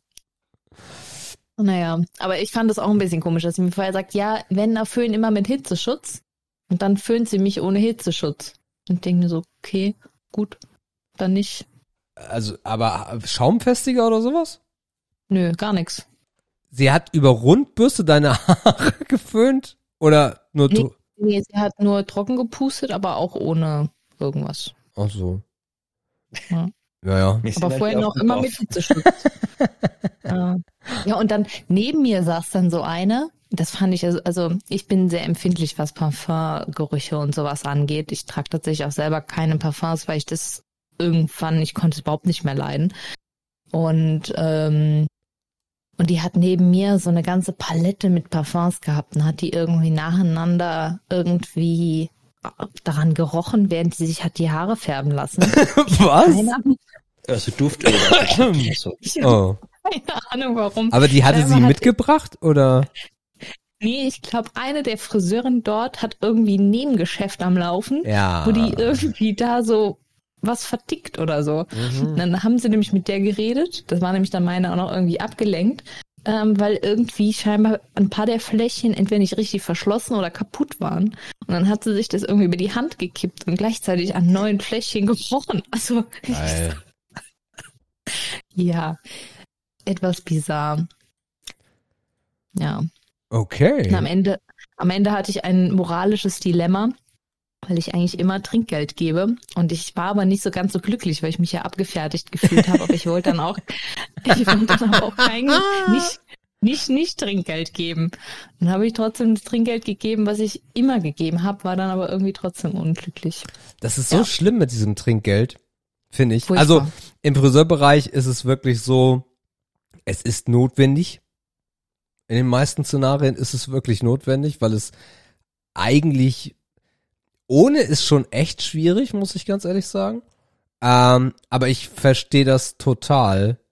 Ähm, meine, meine Devise ist, wenn es mir nicht gefallen hat, dann äh, und sie irgendwie, also es kommt jetzt meistens in einem Restaurant vor und die würde jetzt irgendwie sagen 28 Euro 70, dann mache ich Mhm. so 30. Und es ist ja aber dann nichts, was sie dann bekommt oder er. Ja. Und wenn es mir gefallen hat, dann wäre das schon unfreundlich und dann muss es auf jeden Fall auf die nächsten Fünfer irgendwie hochgehen. Das ist so meine. wobei 35 wird sich für 8 von 28, 70, Jo. würde ich wahrscheinlich so 33, 34 wahrscheinlich gehen. Würdest du da so runterbrechen? Da bin ich mir zu fein zu. Weil das, Ich werde von Intra oft genug gedisst mit, dass ich teilweise zu viel Trinkgeld gebe. Und wenn ich dann mal weniger gebe mit, das war jetzt aber schon ein bisschen wenig. aber das ist nur, Naja, das ist nur, das sind, das sind die ehelichen Pflichten von Indra, dass sie dich einfach verwirrt. Naja, nee, das ist, geht ja einfach darum, wir bestellen bei einer Eisdiele, wirklich nur an der Theke. ja? Und der Sebastian gibt halt einfach, wenn die Kugel schon 1,70 kostet, Ja. dann nochmal drei Euro Trinkgeld. Okay, dann muss So. ich Indra aber recht geben, Sebastian. Also das Ja, wobei nicht. bei mir, also A kostet die Kugel nur 1,60. Für mich ist aber auch Nur. so ein bisschen, Nur. ja gut, aber zwischenzeitlich muss man leider sagen, dass das normale Preise sind. Für mich ist aber auch ein wichtiger Punkt, und da glaub, hoffe ich halt immer in meiner kleinen Traumwelt, dass es halt was ausmacht, ist, weil Oh. die hat bei uns relativ neu aufgemacht letzten Sommer, die Eisdiele. Ah, okay, der Aspekt. Okay. Ich dachte, und du wolltest in einfach, eine andere Richtung. die, die machen, die haben schöne, spannende Sorte, so auch mal was anderes. Mhm. Und äh, ich glaube nicht, dass ich, wenn ich jetzt einen Euro Trinkgeld gebe, die deswegen Hop oder Top entscheide mache, aber wenn ich dafür noch zwei, drei, vier Jahre vielleicht in der Summe, wenn einfach so mehr Leute das machen, öfter länger die Eisdiele bestehe bleibt, macht mich sowas sehr glücklich. Okay. Also, also gönnerhaft bist du der Investor, der da äh, reingeht. Genau. Bis irgendwann gibt mit Gorgonzola-Eis. Ich hatte erst gedacht, dass du so denkst, dann, dann mögen die dich mehr. Nö. Also ich, die ich Eisdiele bin auch dabei. eh schon riesige Kugeln, das ist nicht mehr feierlich. Genau, ich bin auch dabei, wenn die uns zum Beispiel, das hatten wir nämlich auch schon, dass sie uns gefühlt anstatt eine Kugel zwei gegeben haben. Dann sage ich auch nichts. In dem speziellen Fall, wo ich was gesagt habe, war, da waren die Kugeln recht klein, sie war unfreundlich und er hat trotzdem Nee. großzügiges, Also großzügig heißt bei der Intra 80 Cent oder so. Nein, es war, also ich glaube schon, dass es drei Euro oder sowas war. Nein. Also es Nie drei Euro. Das Ja, weiß ich aber- definitiv. egal. Auf jeden Fall, ich fand es halt in dem Moment viel. Also diese, diese humorige Beziehungsebene im Podcast gefällt mir schon ein bisschen sehr, muss ich sagen. Das ist schon gut. Das ist Merkt schon man gut. ja gar nicht an. Ja, ja, okay. Das, ist, das freut mich. Das wäre mir nämlich auch peinlich, wenn man mir das anmerken würde. Wie war sonst deine Woche Intra? Ähm, ansonsten, ja, ich ähm, war mal wieder beim Beine, Bauch, Po, dieses Mal bei einem neuen Kurs Okay. ähm, mit Intervalltraining. Also ich hasse hier Hit, ne, dieses Hit High-Intervalltraining. Hit ist ein Arschloch. Ja, genau. Ähm, und ich habe irgendwie, also ich war schon mal bei Beine, Bauch, Po in meinem Fitnessstudio und dann habe ich erst das gesehen, habe danach erst gesehen, ah, verdammt, Intervalltraining. Ging aber, ich bin, ich bin nicht ganz gestorben. Ähm, ich habe aber das erste Mal in meinem Leben eine Langhantel benutzt. Ich musste dann erst mal fragen, wie man die zusammenbaut.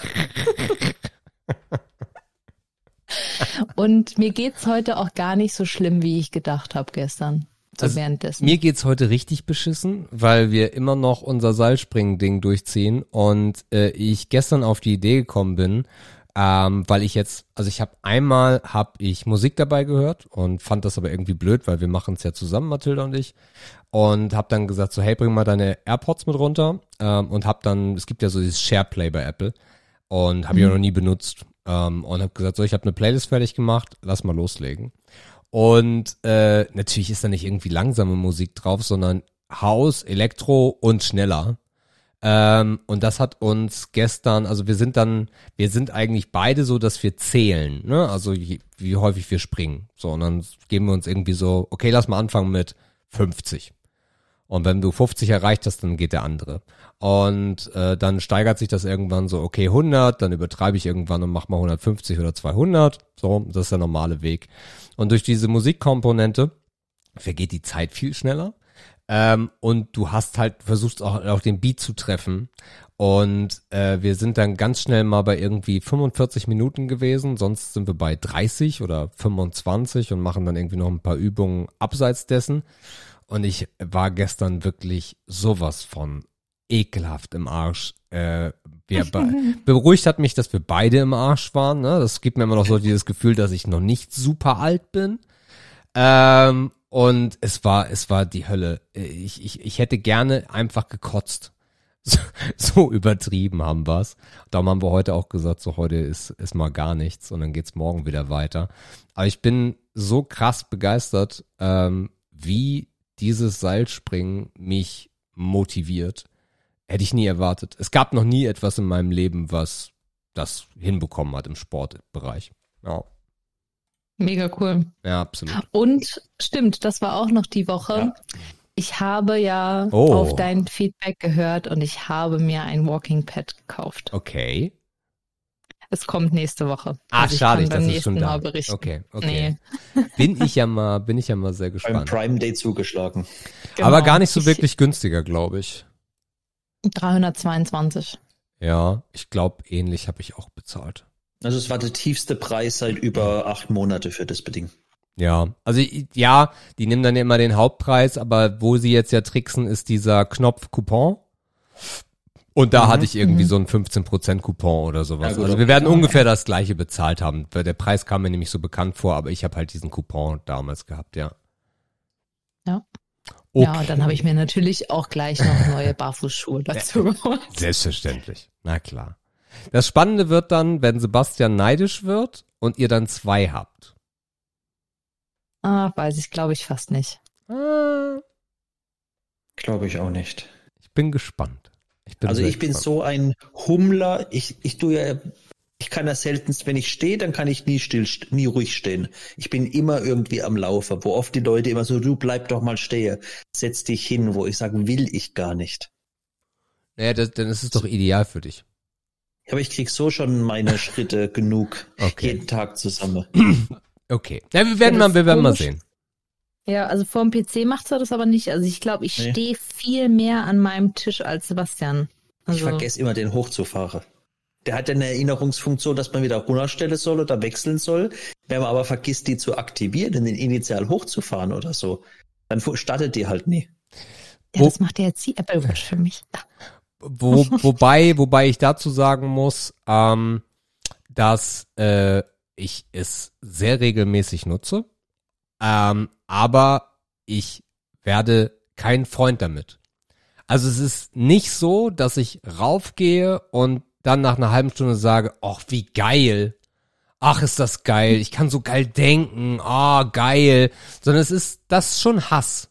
Also dieses Laufband ist Hass äh, weil äh, mein, mein, mein Kopf sagt immer, du bist so dumm, setz dich hin. Setz dich doch einfach hin. Du hast so einen geilen, bequemen Stuhl, der 1000 Euro kostet. Der ist so bequem. Du liebst diesen Stuhl. Setz dich doch einfach hin.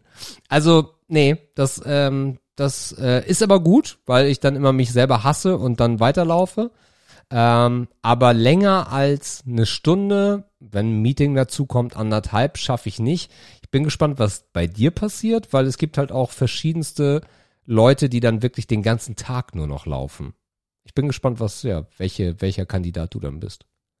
Ja, ich glaube es fast nicht. Aber, Aber ja. Intra kommt aktuell jeden Tag mit mir, oh, ich habe hier bei meiner Apple Watch die nächste Medaille freigeschaltet, das nächste Abzeichen. Die wird wahrscheinlich tausende von Kilometer auf diesem Board laufen, nur um neue Medaille freizuschalten, die Achievements. Habt ihr denn äh, an eurem Fernseher ein Apple TV? Nee. Den müsst ihr uns euch unbedingt noch besorgen. Weil dann eröffnet sich die gesamte Fitness Plus Welt für Indra. Und das Geilste Nee, an die habe der ich schon.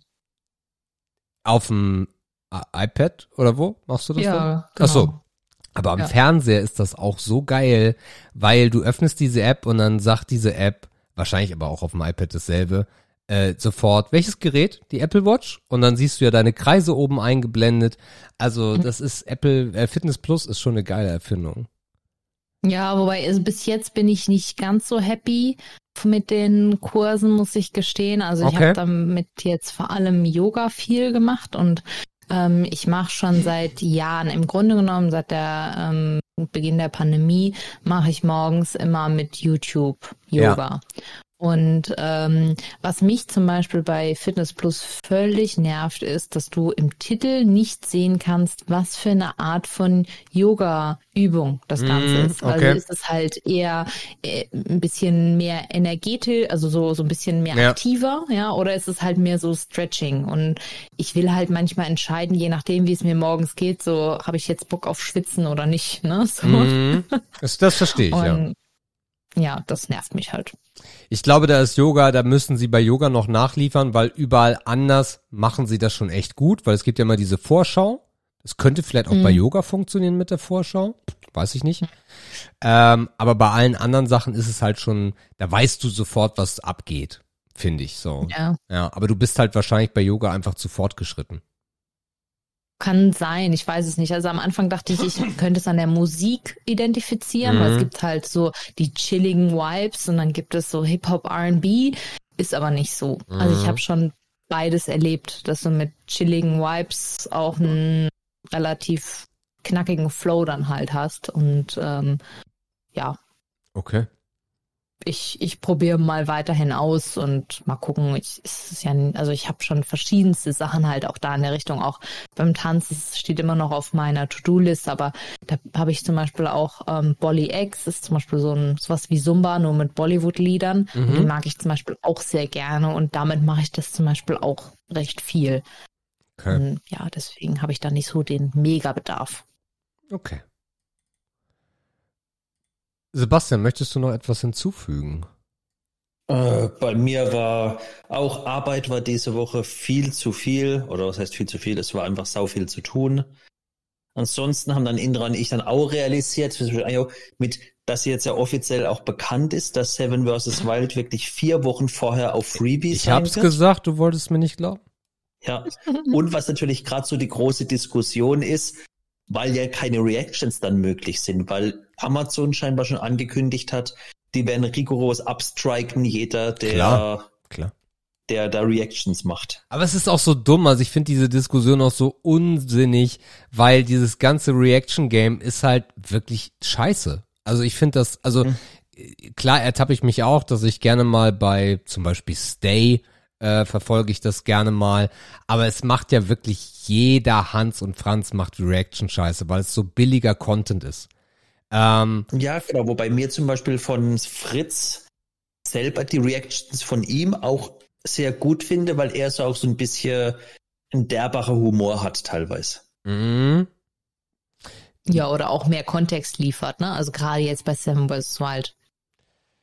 Ja, aber es gibt halt auch andere Möglichkeiten, das zu tun. Ne? Also äh, hm. Fritz könnte einen Podcast machen und sagt so, Leute, drei, zwei, eins, ab geht's. Und dann quatscht er einfach drüber. Also es gibt ja verschiedenste Möglichkeiten. Es gäbe auch Watch-Partys bei Twitch, wo das machen kann. Aber die Leute machen ja. es ja, weil es so geiler, billiger Content für YouTube ist. Also ja, für einen klar. Stream ist es natürlich auch ein Thema. Du kannst Stunden ballern bis zum Umfallen und musst dir gar keine Gedanken machen, weil ja, machst das halt so.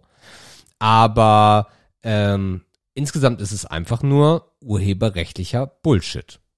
Ja, von dem Standpunkt bin ich voll bei dir. Ja. Genau, ansonsten war gar nichts. Die Wahlen in Hessen, Bayern waren ja, habe ich noch mit ein paar Bekannte, war ein Thema. Ja. Wobei ich da gesagt habe dann viel, äh, wie das Ausgang ist, wo ich, wo ich gesagt habe, so traurig sich's anhört, habt ihr was anderes erwartet?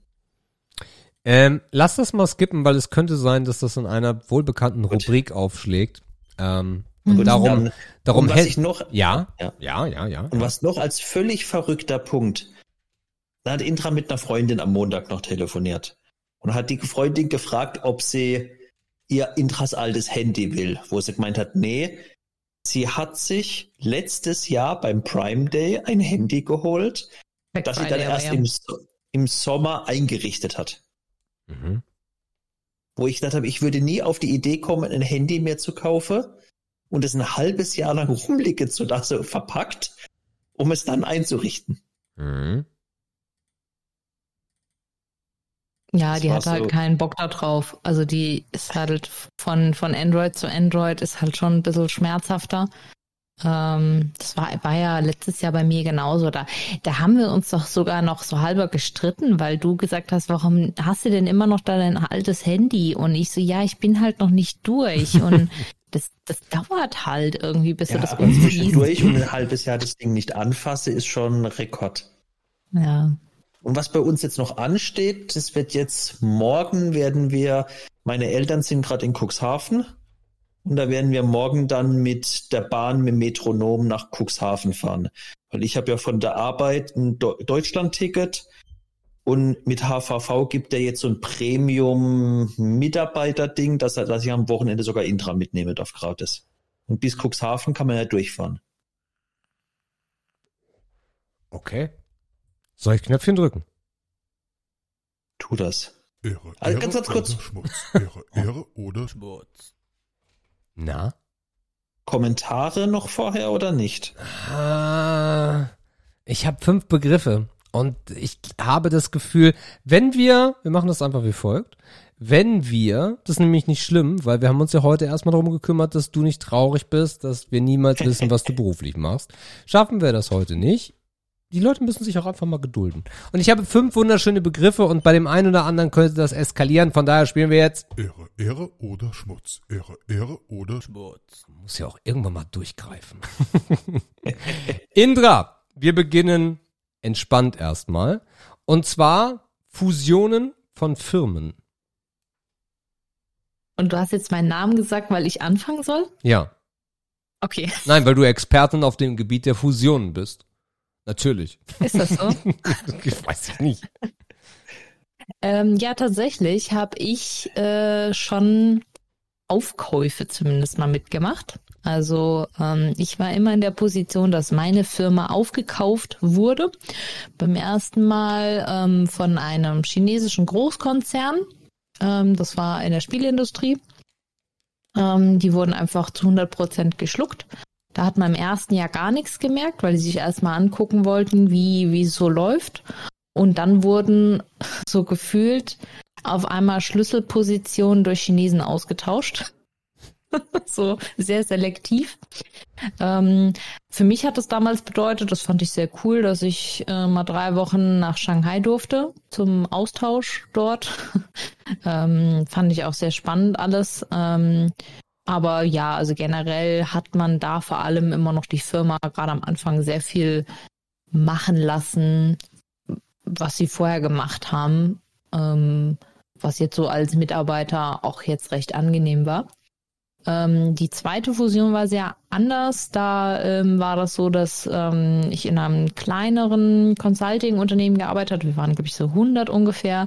Und wir wurden von einem amerikanischen Konzern aufgekauft. Und das war wirklich ein komplettes Schlucken im Sinne von, wir haben dann auch alle neue E-Mail-Adressen bekommen und wir mussten dann die ganzen Trainings mitmachen. Und das war einfach nur schlecht, ähm, weil wir mussten halt diese ganzen ähm, auch jetzt so Pflichtschulungen und sowas mussten wir halt alles noch während unserem normalen Projektgeschäft machen. Und ähm, vor allem kam dann halt auch so kommunikationsmäßig war das halt alles irgendwie ganz unterirdisch, weil wir dann halt auch so, ja, jetzt müssen irgendwelche Background-Checks gemacht werden. Uns hat aber keiner erklärt, warum und solche Sachen. Und das hat halt dazu geführt, dass im Grunde genommen letztlich ein Großteil der Belegschaft gegangen ist. Ähm, und äh, ja, es war dann für mich auch eine sehr schwere Phase teilweise, weil halt auch Großteile meines Teams gegangen sind. Ich habe damals gesagt, nee, ähm, ich ziehe da jetzt nicht mit. Die sind nämlich einfach zu einer Firma gegangen und wollten das gleiche in Grün wie das, was wir vorher hatten. Und ich habe gesagt, naja, so toll war das jetzt auch nicht. Ich bleib erstmal und gebe dem Ganzen eine Chance. Und im Endeffekt war das auch ganz gut ähm, für mich jetzt. Also ich, ähm, ich bin jetzt glücklich, dass ich da geblieben bin. Und ähm, ja, es ist halt immer so ein bisschen das Schwierige, gerade in meiner Position, wenn man sich aktiv für ein kleines Unternehmen entschlossen hat, wo man mehr Mitwirkungsrecht hat und dann auf einmal ungefragt in einem Konzern landet, dann ist es schon irgendwie sehr schmerzhaft. Und viele haben sich da auch so ein bisschen verraten gefühlt und wir hatten tatsächlich auch viele Probleme so mit kulturellen Dingen. Also so, so ein amerikanischer Konzern ist einfach nochmal was anderes. Also so auf einmal mussten wir zu irgendwelchen riesigen Meetings, wo die sich die ganze Zeit gefeiert haben. Uns hat irgend so ein Typ aus Kalifornien mit völlig gebleachten Zähnen angelacht und alle wurden so, everything is awesome. und das war halt für viele total komisch. Und ähm, ich glaube, wenn man halt sowas mitmacht, dann ist diese Phase in der Regel immer sehr anstrengend. Ist dann Ehre oder Schmutz? Ach so. Gute Frage. Also ich glaube, für den Mitarbeiter ist es Schmutz. Für ein Unternehmen ist es aber Ehre, weil ich glaube, dass du halt sonst an eine gewisse Grenze kommst, dass du nicht mehr also wenn du halt eine gewisse Wachstumsrate an den Tag legen musst, kannst du es nur über Fusion erreichen. Und je nachdem ist es vielleicht sogar ein günstiges Recruiting, weil du halt auf einen Schlag wahrscheinlich viele gute Mitarbeiter bekommst, die du, an die du vielleicht sonst nicht rangekommen wärst, unter der Prämisse, dass du sie halten kannst.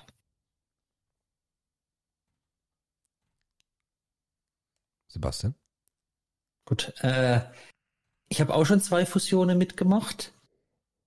Beides Male auch in der ich sag mal, schwächeren Position, wobei ich schwächer immer schwierig zu sagen bin, ist bei mir waren beides Fälle, also eine Gaming, andere Beratung, wo von schwedischen Großgruppen, also gar nicht größeren Firmen an sich, sondern eher äh, so nicht Invest äh, Investmentgruppe kann man es eher definieren, wo halt gar nicht zum Beispiel im Gaming war das dann, und ist ja kein Geheimnis, dann Stillfront-Gruppe, wo die Gruppe selber, glaube ich, aus vier, fünf Leuten nur besteht.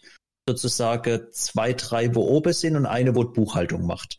Und dann halt Firmen reinholt. Was ich bei den Schweden aber bis jetzt immer festgestellt habe, die Fusionen waren sehr kontrolliert. Da war immer noch viel, viel Luft nach oben, aber die Einstellung, dieses Mindset von den schwedischen Firmen war immer anders, als ich jetzt bei Intra, wie es es erzählt hat, oder was mitbekommen zu von chinesischen, amerikanischen. Weil bei den Schweden war immer diese Einstellung, ihr seid gut, deswegen kaufen wir euch und macht bitte so weiter, damit ihr gut bleibt. Also da war gar nie der Gedanke mit, wir schlucken euch und ihr kriegt sogar unseren Name aufgebügelt, sondern beide Male war, wir sind weiterhin unsere Firma, wir sind nur Teil der Blablabla-Gruppe. Und was oft noch so ein bisschen viele Baustellen bei vier ist, dann so dieses, wie kann ich dann dieses Gruppenwissen nutzen mit anderen Firmen, wo in der Gruppe sind, um dann auszutauschen, viel zu machen. Im Gaming haben wir es dann auch mit anderen Hamburger Firmen, wo dann in der Gruppe waren, wo man halt viel so äh, Sachen koordinieren konnte oder auch teilweise extrem guter Wissensaustausch oder so Erfahrungen austausche. Und als Mitarbeiter, für mich war das immer gut. Ich, ich habe einen guter Draht immer zu eigentlich immer zu der Unternehmensführung gehabt. Für mich war das so gut. Da ist halt jetzt jemand noch und oben drüber. Wenn die uns in Ruhe lasse und mir weiterhin gewisse Freiheiten habe, passt es doch. Wir haben auch Vorteile davon. Und ich sehe es halt auch nochmal als Punkt, dass es, wenn so eine, wir holen, wir kaufen euch, weil ihr gut seid und nicht, weil euer Aktienkurs 99 Prozent gesunken ist und ich kriege euch für 10 Euro, dass es auch eine Anerkennung ist, beziehungsweise halt auch noch eine extrem stärkere Stabilität für die Firma, für die Mitarbeiter gibt, beziehungsweise teilweise auch nochmal Kapital oder Sicherheit, um andere Sachen zu entwickeln oder Risiken einzugehen oder neue Märkte zu erschließen. Also grundsätzlich würde ich sagen, ich finde es eigentlich Ehre. Im umgedrehten Sinn, Sinne von nehmen wir jetzt Google, Microsoft und so weiter, wo ich mich dann immer frage, warum ist immer dieses ganze Monopol rumgehopsel und wir müssen Microsoft zerschlagen, weil es ist ja böse, dass die Teams und Office im gleichen Paket habe. Wir müssen Google zerschlagen, weil es ist ja böse, dass den Kalender und E-Mail-Programm gleichzeitig habe und Werbung mache, wo ich mir sage, ja, aber das sind auch Synergien und deswegen sind die so groß geworden, weil alles aufeinander aufbauen kann. Und zum Beispiel habe ich damals über Intra erzählt bekommen, bei Google Kalender, wie der halt entwickelt wurde, war halt, baut einen geilen Kalender der wurde jetzt nicht geil.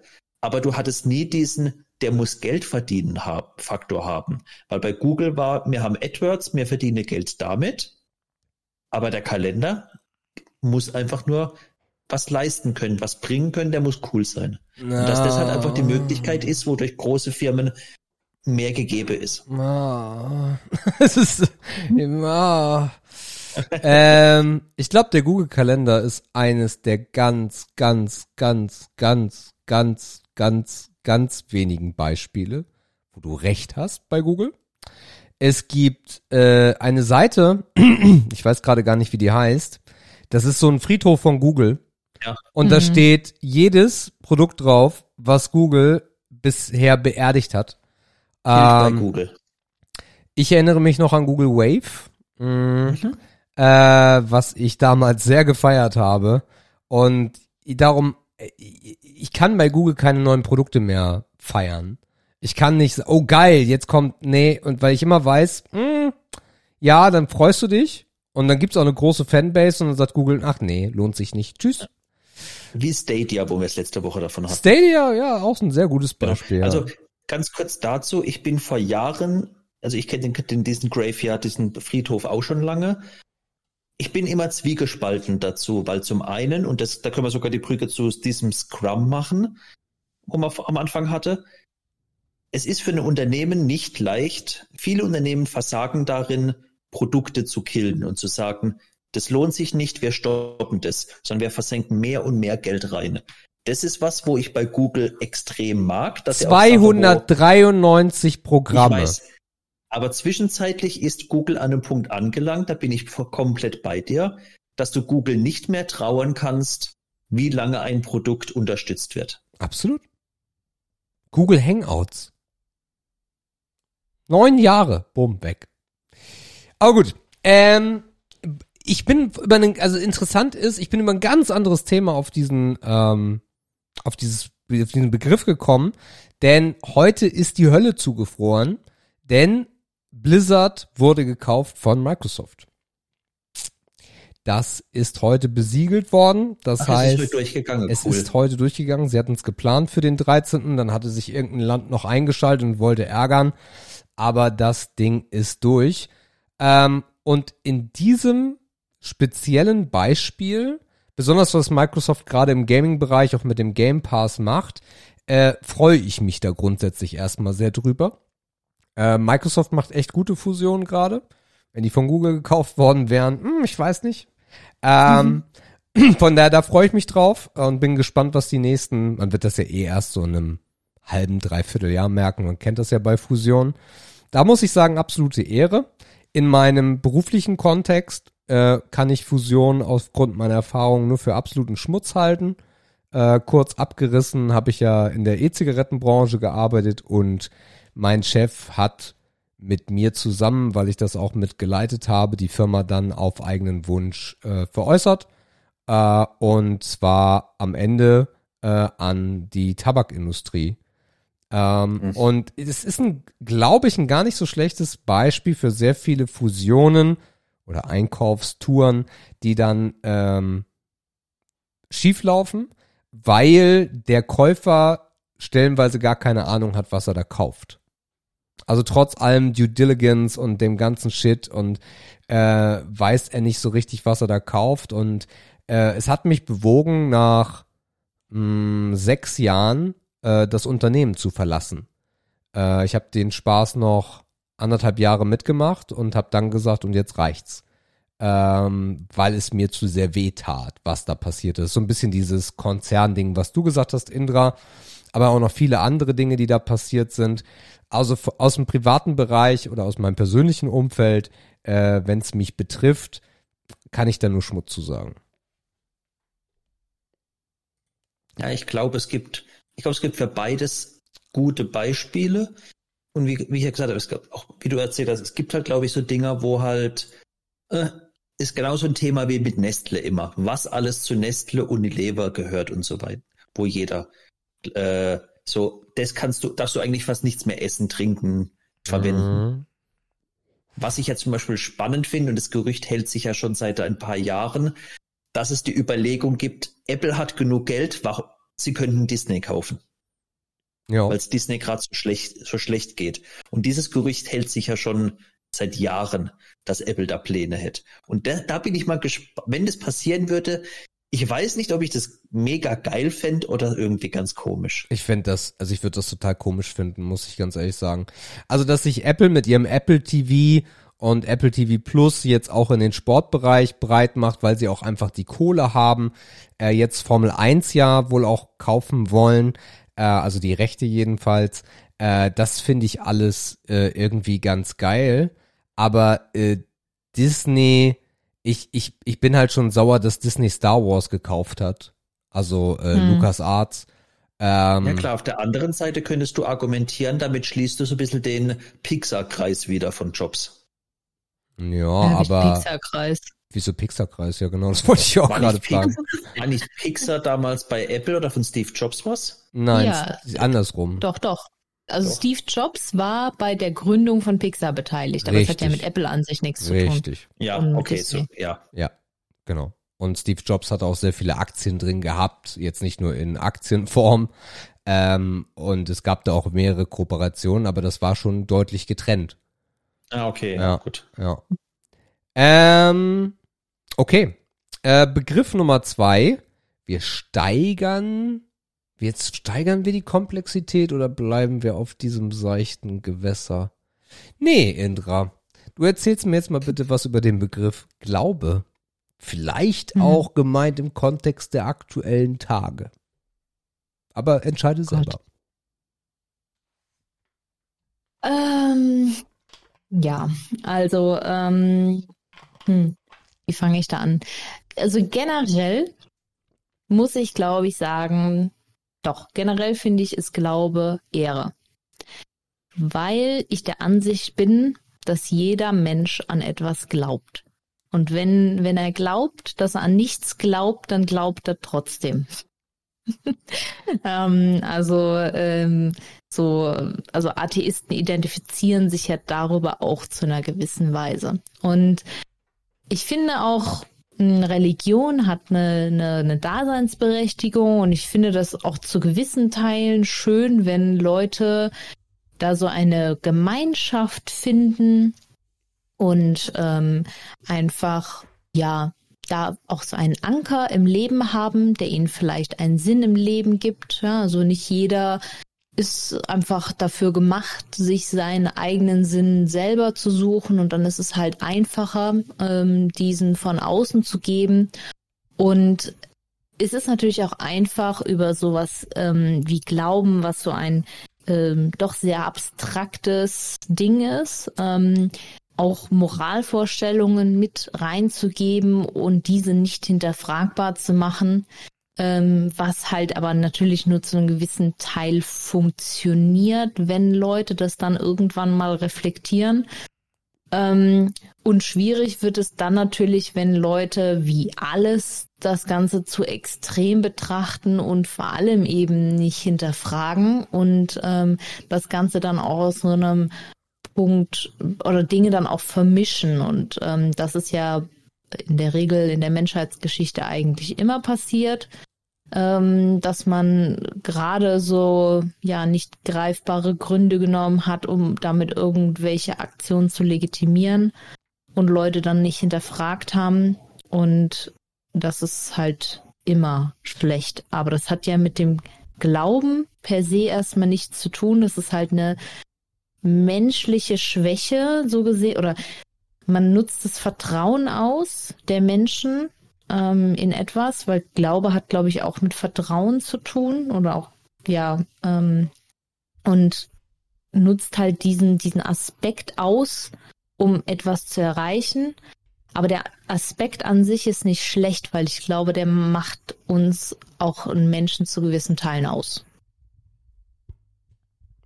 Okay. Respekt. Äh, du warst fertig, Intra. Also Ehre. Also für mich ist, vielleicht werden jetzt ein paar Treugabeln und Fackeln rausholen. Also Ehre, äh, Glaube ist für mich Ehre, aber Religion ist Schmutz dann. Weil ich glaube, Glaube ist, kann auf viele Ebenen sein und gibt, wie auch Indra gesagt hat, den Leuten Halt und auch, sei es auch vielleicht Ziele oder auch zu, äh, Glück und Zufriedenheit. Und sei es auch schon, wenn ich glaube, dass ich wenn ich glaube, dass ich glücklich mit meinem iPhone bin, dann ist es auch eine Form von Glaube für mich. Ich glaube, ich glaube aber, dass Religion im Gegenzug dann Schmutz ist und oft nichts mit Glaube zu tun hat, sondern nur mit Glauben spielt, um Leute zu was zu bewegen. Deswegen ist für mich so, jeder glaubt an was. Und wenn ich nicht an Gott glaube, dann ist es auch ein Glaube. Und wenn ich glaube, ich habe ein gutes Leben, ist es auch in Ordnung für mich. Deswegen, ich glaube, ganz kurz, für mich ist Glauben auch Ehre. Aber in klarer Abgrenzung zur Religion.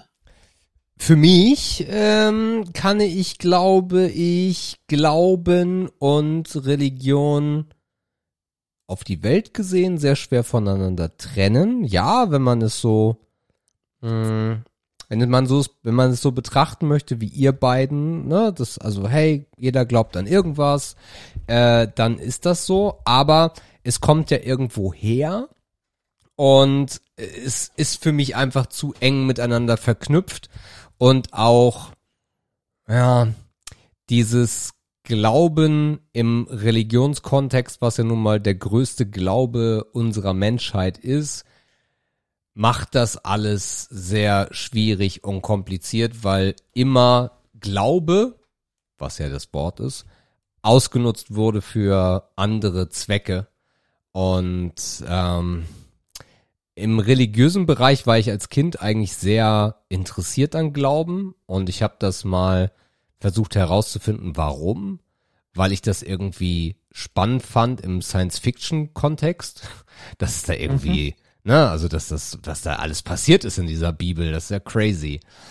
Aber wenn ich was heute hinterfrage, ist es halt nicht, dass ich sage so, also wir können ja heute schon so wenig Sachen glauben, dann soll ich so einem alten Buch glauben, was irgendwelche Leute auf irgendwelchen Substanzen vielleicht geschrieben haben? Ich weiß nicht. Ähm, und dieses Radikale, was sich nie aus unserer Welt rausgenommen hat, nie. Glaube war, ist immer irgendwann radikal geworden, ist immer irgendwie missbraucht worden. Äh, von daher habt ihr das schön umrissen, ja? Ähm, und ich müsste dann auch genauso antworten wie ihr, dass der persönliche Glaube, der eigene Halt etwas, etwas Gutes ist, also Ehre, aber der religiöse Kontext eigentlich nur Schmutz sein kann. Und damit haben wir das aber auch sehr gut umschifft.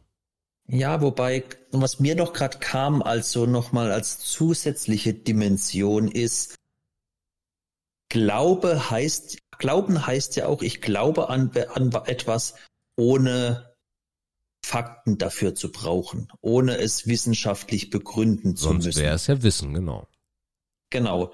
Und da finde ich es natürlich schwierig, jetzt einerseits mit der, mit der ganzen Schwuppler, wo man jetzt vor seit ein paar Jahren habe, aber zum Beispiel ich habe es mit Indra schon davon gehabt, weil Indra ein Kollege ist, der in diese Flat Earther Richtung geht, dass halt die Erde eine Scheibe ist. Oh Gott. Und ich glaube fest daran und also ich glaube daran, dass die Erde keine Scheibe ist, wo ich aber und das finde ich dann fand ich ganz spannend, ich als Sebastian, der hier an seinem Schreibtisch sitzt, ich könnte euch jetzt nicht beweisen, dass die Erde keine Scheibe ist. Doch, kannst also du. Ich, wie kann, also ich finde es schwierig, die Erdkrümmung so einfach als Beispiel nachzuweisen. Also es gibt total einfache Methoden, zwar nicht an deinem Schreibtisch, aber wenn du in deinen Garten gehst, wie du beweisen kannst, dass die Erde keine Scheibe sein kann.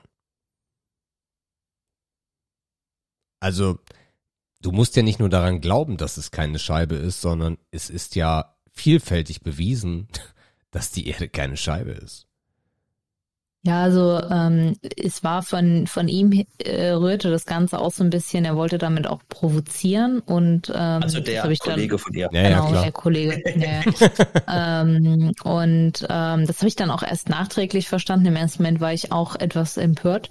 Ähm, und ähm, das finde ich dann auch immer sehr witzig, diese Effekte, die du erzeugen kannst, wenn du ähm, Dinge in Frage stellst, die Leute als absolut fundamental gegeben nehmen. Also da war, da war ich dann auch irgendwie so ein bisschen so direkt irgendwie verurteilt schon. Ne? Und ähm, äh, und ihm ging es eigentlich mehr darum, so dieses, naja, ich wir ähm, nehmen vielleicht viele Dinge dann doch zu sehr gegeben hin, ähm, die wir halt gelernt haben. Andererseits, was ich mir halt dabei denke, kannst, glaube ich, nicht alles hinterfragen, was andere gelernt haben, weil du sonst dich nicht mehr entsprechend weiterentwickeln kannst. Es riecht aber schon so ein bisschen nach Schwurbeleskem. Ja. Also provozieren, also, ja, okay, ja, hahaha, ha, ha, haben wir alle drüber gelacht, aber ja. dann diese Argumentation dahinter ist schon, hinterfrag das doch einfach mal. Glaubt ja. doch nicht. Also ich weiß, ich kann ihn nicht einschätzen, weil ich mhm. war nicht dabei, aber es klingt schon eher so, ich bin mal so der salonfähige Schwurbler. Also was halt Ja. geil war, wie Intras erzählt hat, dass er es irgendwie ja über Flat Earth hatte und dann kam er, ja, you're speaking about my people. Ja, ja, genau. Und vor allem der Witz ist halt, Oh Gott. ähm, wir haben halt eine im Team, die hat halt Astrophysik studiert. Und sie eher so, ja, dann, und die hat eine Rakete schon gebaut. Und sie so, ja, dann äh, meinte er, dann gib mir einen Beweis, wie, dass die Erde rund ist. Und sie so, ja, ich kann es dir beweisen. Er so, nein, nein, nein, einfacher Beweis. Sie so, ja, kann ich dir geben. So, hör mir halt mal zu. Und das war so ein bisschen das Problem dann auch. Und ich glaube, dass aber, ähm, also das sehe ich auch ganz als ein riesiges Problem unserer aktuellen Gesellschaft ist halt diese Diskussion über Fakten. Und das ist halt dieses Schwupplertum. Ja, das, Also, dass man- ja, das größte, Ja, Pro das größte Problem ist halt auch, äh, diese Menschen gab es ja schon immer. Ne, also so, Hm. so typischer Bauer, der an irgendwas nicht glaubt, ohne jetzt die Bauern irgendwie zu diskreditieren damit. Aber das Schöne war in den 90ern, dass das niemand gehört hat. Ja. Heute hört das Ja. halt die ganze Welt. Also ja, wobei, und ich bin ganz, ganz, ganz, ganz weit weg von den Schwuppler. Aber ich fand zum Beispiel jetzt auch bei dem ganzen Corona-Thema, wie viele Leute es gab, die sich verhalten haben, als ob sie drei Abschlüsse in Virologie und weiß Gott was hätte. Und du musst ja den, der Impfstoff und der Impfstoff und maximal noch so viel Woche, wo ich immer gesagt habe, ich vertraue den Mediziner, die haben das studiert, ich bilde mir da keine Meinung, aber wie viele Leute es gab, wo pro Impfung waren, aber glaubten, sie wissen, nach welcher Reihenfolge wann was böse ist, welcher Impfstoff. Ich habe ein, Wun ich hab, ich hab ein wundervolles Beispiel, weil es mir gerade in den, in den Sinn kommt. Ich bin ein regelmäßiger Leser von Cashys Blog. Ich weiß nicht, ob ihr Cashy kennt. Ja, klar. Genau, also Technikblog, ne? So, und Cashy hat, äh, also irgendwer aus seinem Team hat einen Beitrag gemacht, ey, Lidl senkt jetzt die ganzen Preise für die veganen Produkte. Ich so, oh, geiler Artikel, weil wir ja immer mal wieder uns ausprobieren. Wir bezeichnen uns nicht als Veganer. Wir fressen unglaublich viel Fleisch. Aber wenn es da geile Produkte gibt, die uns schmecken und wo wir dann einfach uns, wo, wo wir sagen können, wir tun hier gerade was Gutes so und wollen einfach auch mal ausprobieren, dann nehmen wir das mit und dann ersetzen wir das auch grundsätzlich. Und so schreibt jemand unter diesem Beitrag, wo es einfach nur darum geht, dass Lidl ein ganz eindeutiges Ziel hat, mehr Produkte, gleicher oder günstigerer Preis als das Fleischprodukt oder das Käse oder ne, all- alles, alles die tierischen Produkte. Schreibt Wirtschaftskalle, sind in, sind in den Vemondo-Produkten Insekten drin? Wie viel Chemie ist den Vemondo-Produkten gegenüber Fleischprodukten? Ist das qualitativ hochwertiges Protein in den Vemondo-Produkten oder Ramschprotein? Bis hierhin okay. Aber dann freue mich über neutrale Auskunft von Ernährungswissenschaftlern. Und dann, ich, ich habe noch nicht einen Kommentar bei Cashy geschrieben, dann habe ich geschrieben, klein groß geschrieben. Das wird man ja wohl noch fragen dürfen. 111, die da oben. Nein, Kalle, darfst du nicht. Du bist ein Typ aus dem Internet ohne Recht darauf, dass dir kostenlos Ernährungswissenschaftler antworten werden. I'm so sorry. Ich bin Lidl-Kunde und da habe ich im Endeffekt das geschrieben, was ich gerade gesagt habe. Und das ist das perfekte Beispiel. Halt die Fresse, Wirtschaftskalle. Es interessiert keinen. Und Wirtschaftskalle hätte in den 90ern keine Chance gehabt, das zu äußern. Und das Aber ist unser so, Problem. Wenn es doch so leckeres Bier Ja. in der Wirtschaft gibt. Und dass jeder halt auch meint, seinen Senf dazu geben zu müssen, weil es die Möglichkeit so einfach gibt. Ich, ich habe daraus einen Thread, also daraus ist ein Thread erstanden, den ich gerade erst sehe, weil Greymane schreibt dazu, wenn es dir völlig egal ist, was du dir da in den Körper reinhaust, dann go or it. Go or it. Nein, er meint wohl go for it. Guten Appetit, aber wenn jemand wissen will, woraus das Essen besteht, dann darf er Fragen stellen. Ob ihn jemand antwortet, ist eine andere Sache, darum geht es hier nicht. Aber er darf, und das hast du uns nicht zu verbieten, Sebastian. Was? Was? Haltet alle euer Maul. Ja, da, Ja, da würde man Beispiel eher das sagen, vom, äh, am Thema verfehlt setzen. Ja, von Blue Cat. Blue Cat war schön. Blue Cat schreibt, Kalle postet täglich hier im Blog Schwachsinn und es ist gut, das auch zu benennen. Daher volle Stimmung, Zustimmung, Sebastian.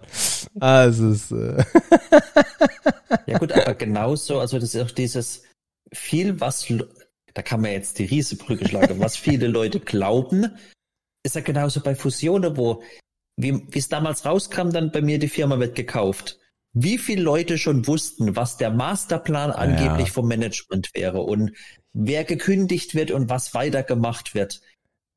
Und Hasse diese Menschen. gefühlt Weil wir beim ja, Thema, Glaube mit, ja. die machen es alles so. Und ich habe von irgendjemand gehört, die machen das und deswegen machen die das bei uns auch. Indra, und weil wir beim Thema Hass sind, der nächste Begriff, AfD-Wahlergebnisse. So. Muss man mal sagen dürfen. Ja, gut, also dazu kann ich ja nur Schmutz sagen. Ähm, also ich, Warum denn das? ich muss ja sagen, ähm, das heißt, glaube ich, Sebastian auch gar nicht so gut. Ähm, ich habe tatsächlich auch angefangen, mir immer weniger Nachrichten anzuhören, weil ich es für mich irgendwie, es gibt mir halt nichts, außer dass ich denk, nur den Kopf darüber schüttel und mich weiter darüber aufrege. Ähm, und ich sehe das auch mit dem, ja, äh, die Politik ist schwierig und es gibt keine Parteien, die einen irgendwie die Meinung vertreten und äh, die AfD verpackt halt, glaube ich, viele Ängste in ein ganz gutes Konzept und ich meine, da sind wir halt auch beim Thema Glauben, wenn es den Leuten irgendwie schlecht geht, dann sind sie halt auch viel anfälliger für gerade so radikalisierte Aussagen und ähm, ja, vielleicht haben sie auch einfach gut verstanden, wie man die Zielgruppe anspricht.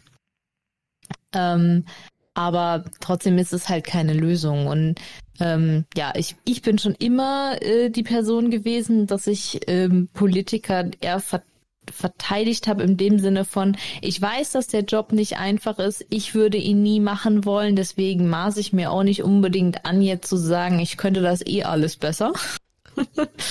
ähm, weil man, glaube ich, viel unter einen Hut bringen muss. Aber ja, also das, was halt die AfD macht, ist halt nur Quatsch und radikal ist sowieso blöd. Naja, aber, Also- also, hast du die Ergebnisse gesehen? Oder soll ich Äh, sie ja, dir also- nochmal kredenzen? Also Ich die sind ja jetzt zweitstärkste Partei, ne? Also so war das Jedenfalls sowas, in oder? Hessen, ja. Ja. In Ja. Hessen sind sie die zweitstärkste Partei mit 18,4. In Bayern haben sie 4,4 dazu gewonnen, in Hessen 5,3.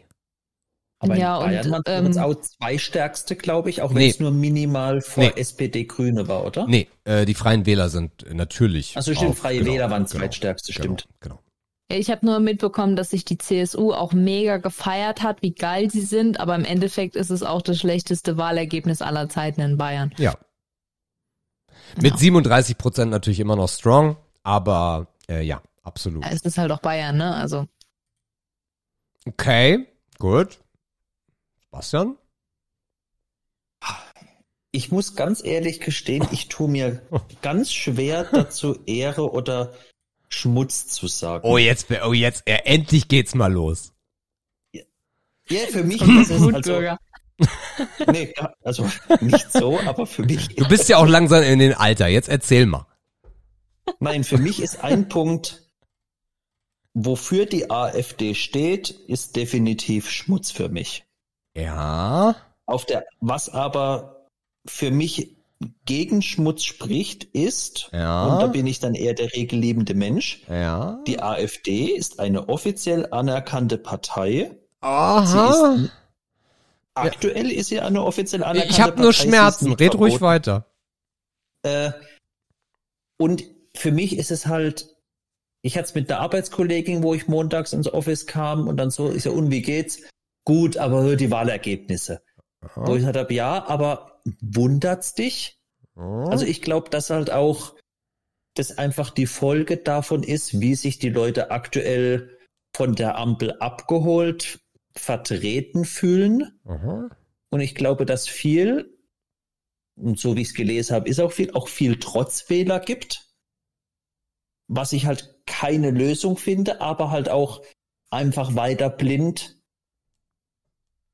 weiterhin Grüne, SPD, FDP, Linke, CSU, CDU zu wählen. Vielleicht für manche auch einfach sich, weil sie sich halt nicht abgeholt fühlen und so ein bisschen bei allem sich so die Wahl zwischen Pest und Cholera ist. Also, wenn ich mich entscheiden müsste, wäre es Schmutz, aber es hat so ein, mich wundert es nicht und ein ganz kleines bisschen kann ich die Leute halt auch verstehen, dass sie nicht AfD wählen, aber dass sie nicht die anderen wählen wollen. Nee, das geht ja so nicht. Also wenn, die, also die haben ja die AfD gewählt. Ja. Also, was ist das kleine, die kleine Zustimmung? Ist das die gerechte Strafe? Wahrscheinlich ja. Könnte sein. Okay. Äh, warum ich so Schmerzen hatte, war, weil die NSDAP auch eine demokratisch gewählte Partei war.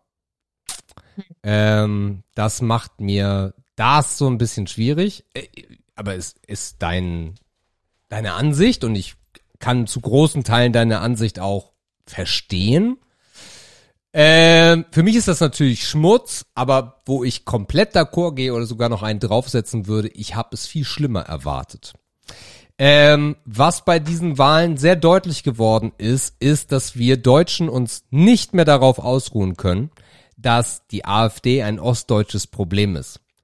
Ja. Die AfD ist ein ostdeutsches Problem, weil da wird's richtig scheppern. Also, also, also da, da, da dreht Mhm. der, da, da, da, da kommt der Führer aber persönlich nochmal vorbei. Ähm, klar, aber man merkt, wir haben in Hessen, Hessen, es ist Hessen. Äh, ich habe Ja. da mal gelebt.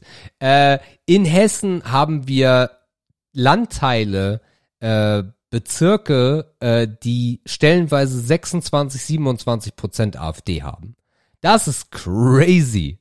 Äh, es gibt bei der Tagesschau zum Beispiel auch sehr gut von, ähm, ich weiß gar nicht, wer das, wer das äh, gestellt hat, ähm, die, die Bewegung. Von wo kommen die Wähler eigentlich? Da gibt es einen sehr eindeutigen Trend, den kann man grundsätzlich nennen, nämlich, dass Nichtwähler jetzt die AfD wählen. Und das ist auf jeden Fall ein Trotz, ne? dass man jetzt sagt, so, ja, ich jetzt, aber jetzt, wenn ich jetzt wählen gehe, dann die. Ähm, spannend und beängstigend zugleich ist, dass auch unglaublich viele Menschen von den Grünen oder von der SPD AfD wählen. Was in mein Ja. Weltbild, also dass ein FDPler sagt, ja, verstehe ich. Auch nicht, aber da ist es irgendwie nicht ganz so abstrakt für mich. Dass ein CDUler oder ein CSUler sagt, das ist mir alles zu links wuschig, ich will jetzt die Rechtsradikalen, auch gekauft. Aber ein Grüner? Ein, ein ja, S, doch, das sehe ich schon. ein, Also f- ja? Ja, weil viele haben ja Grün in der letzten Wahl gewählt, weil sie gesagt haben, die müssen uns jetzt retten. So, wir sind jetzt am Arsch mit der Klimakrise und die müssen uns jetzt retten. Und die haben halt nichts gemacht, außer dumme Reformen zu Heizungen und so ein Kram gemacht oder halt noch dümmere Aktionen gemacht und ständig sind irgendwelche Ministerinnen wieder aus dem Amt gefallen, weil sie sich irgendwas Dummes geleistet haben und die sind jetzt halt alle enttäuscht. Was man nicht vergessen darf, ist, wir sprechen von der Landtagswahl. Das sind immer fünf Jahre. Das heißt, die letzte Wahl war 2018. Ja, aber da war doch auch Klima schon. No, nee. Nicht so stark. Nee, nee, nee, nee, nee. Wann, wann ist, wann ist, wann ist, wann ist die Trolle auf die Straße gegangen, wollte ich gerade sagen. Aber das Äh, war doch schon Rita. vor Corona. na, Also das war ja. definitiv schon 2019 gab es hundertprozentig ein Fridays for Future. Das weiß ich. Äh, erster Streik. Der erste Streik von Greta Thunberg war am 9. 20. September. August 2018. Seit da gibt's Fridays for Future. Äh, ja, stimmt. Du hast den gleichen Be Beitrag wie ich, genau. Also, Ja, ja, gut, aber was Äh, ich noch vielleicht, bringen vielleicht. muss, was mir gerade noch kam, ist, ja, wo ich mir auch sage, war, dass, dass wir uns in Deutschland so wundern, weil wenn, man, wenn ich mir jetzt Europa angucke, wie viele Länder haben wir schon, wo es schon seit zwei, drei, vier, fünf Jahre rechts immer stärker wird? Wir haben mit Ungarn, Ja, ja, Italien, klar. Schweden, Frankreich, Dänemark, ja, äh, Finn, Finnland ist stark. Also es ist ja überall, wo das, wo das hochkommt. Wir sind ja nicht die Ausnahme mit nur bei uns ist die AfD die, die böse. nee, aber wir sind die Deutschen. Und das Ist schwierig für mich, muss ich ganz ehrlich sagen. Das ist super schwierig, weil die AfD, die, die, die CDU ähm, hat den Hang nach rechts mit den Jahren verloren. Dieses typische konservative, wir halten Ja. an den Werten fest, Deutschland, Deutschland, Deutschland, Fahnen, das ist alles gebröckelt, ne? Also man erinnere sich an Merkel, die die Deutschlandfahne von der Bühne runtergenommen hat, weil sie das nicht passend fand. Das ist CDU gewesen. Ähm, von daher, natürlich muss es immer eine konservative Kraft geben. Und die kann auch radikal konservativ sein.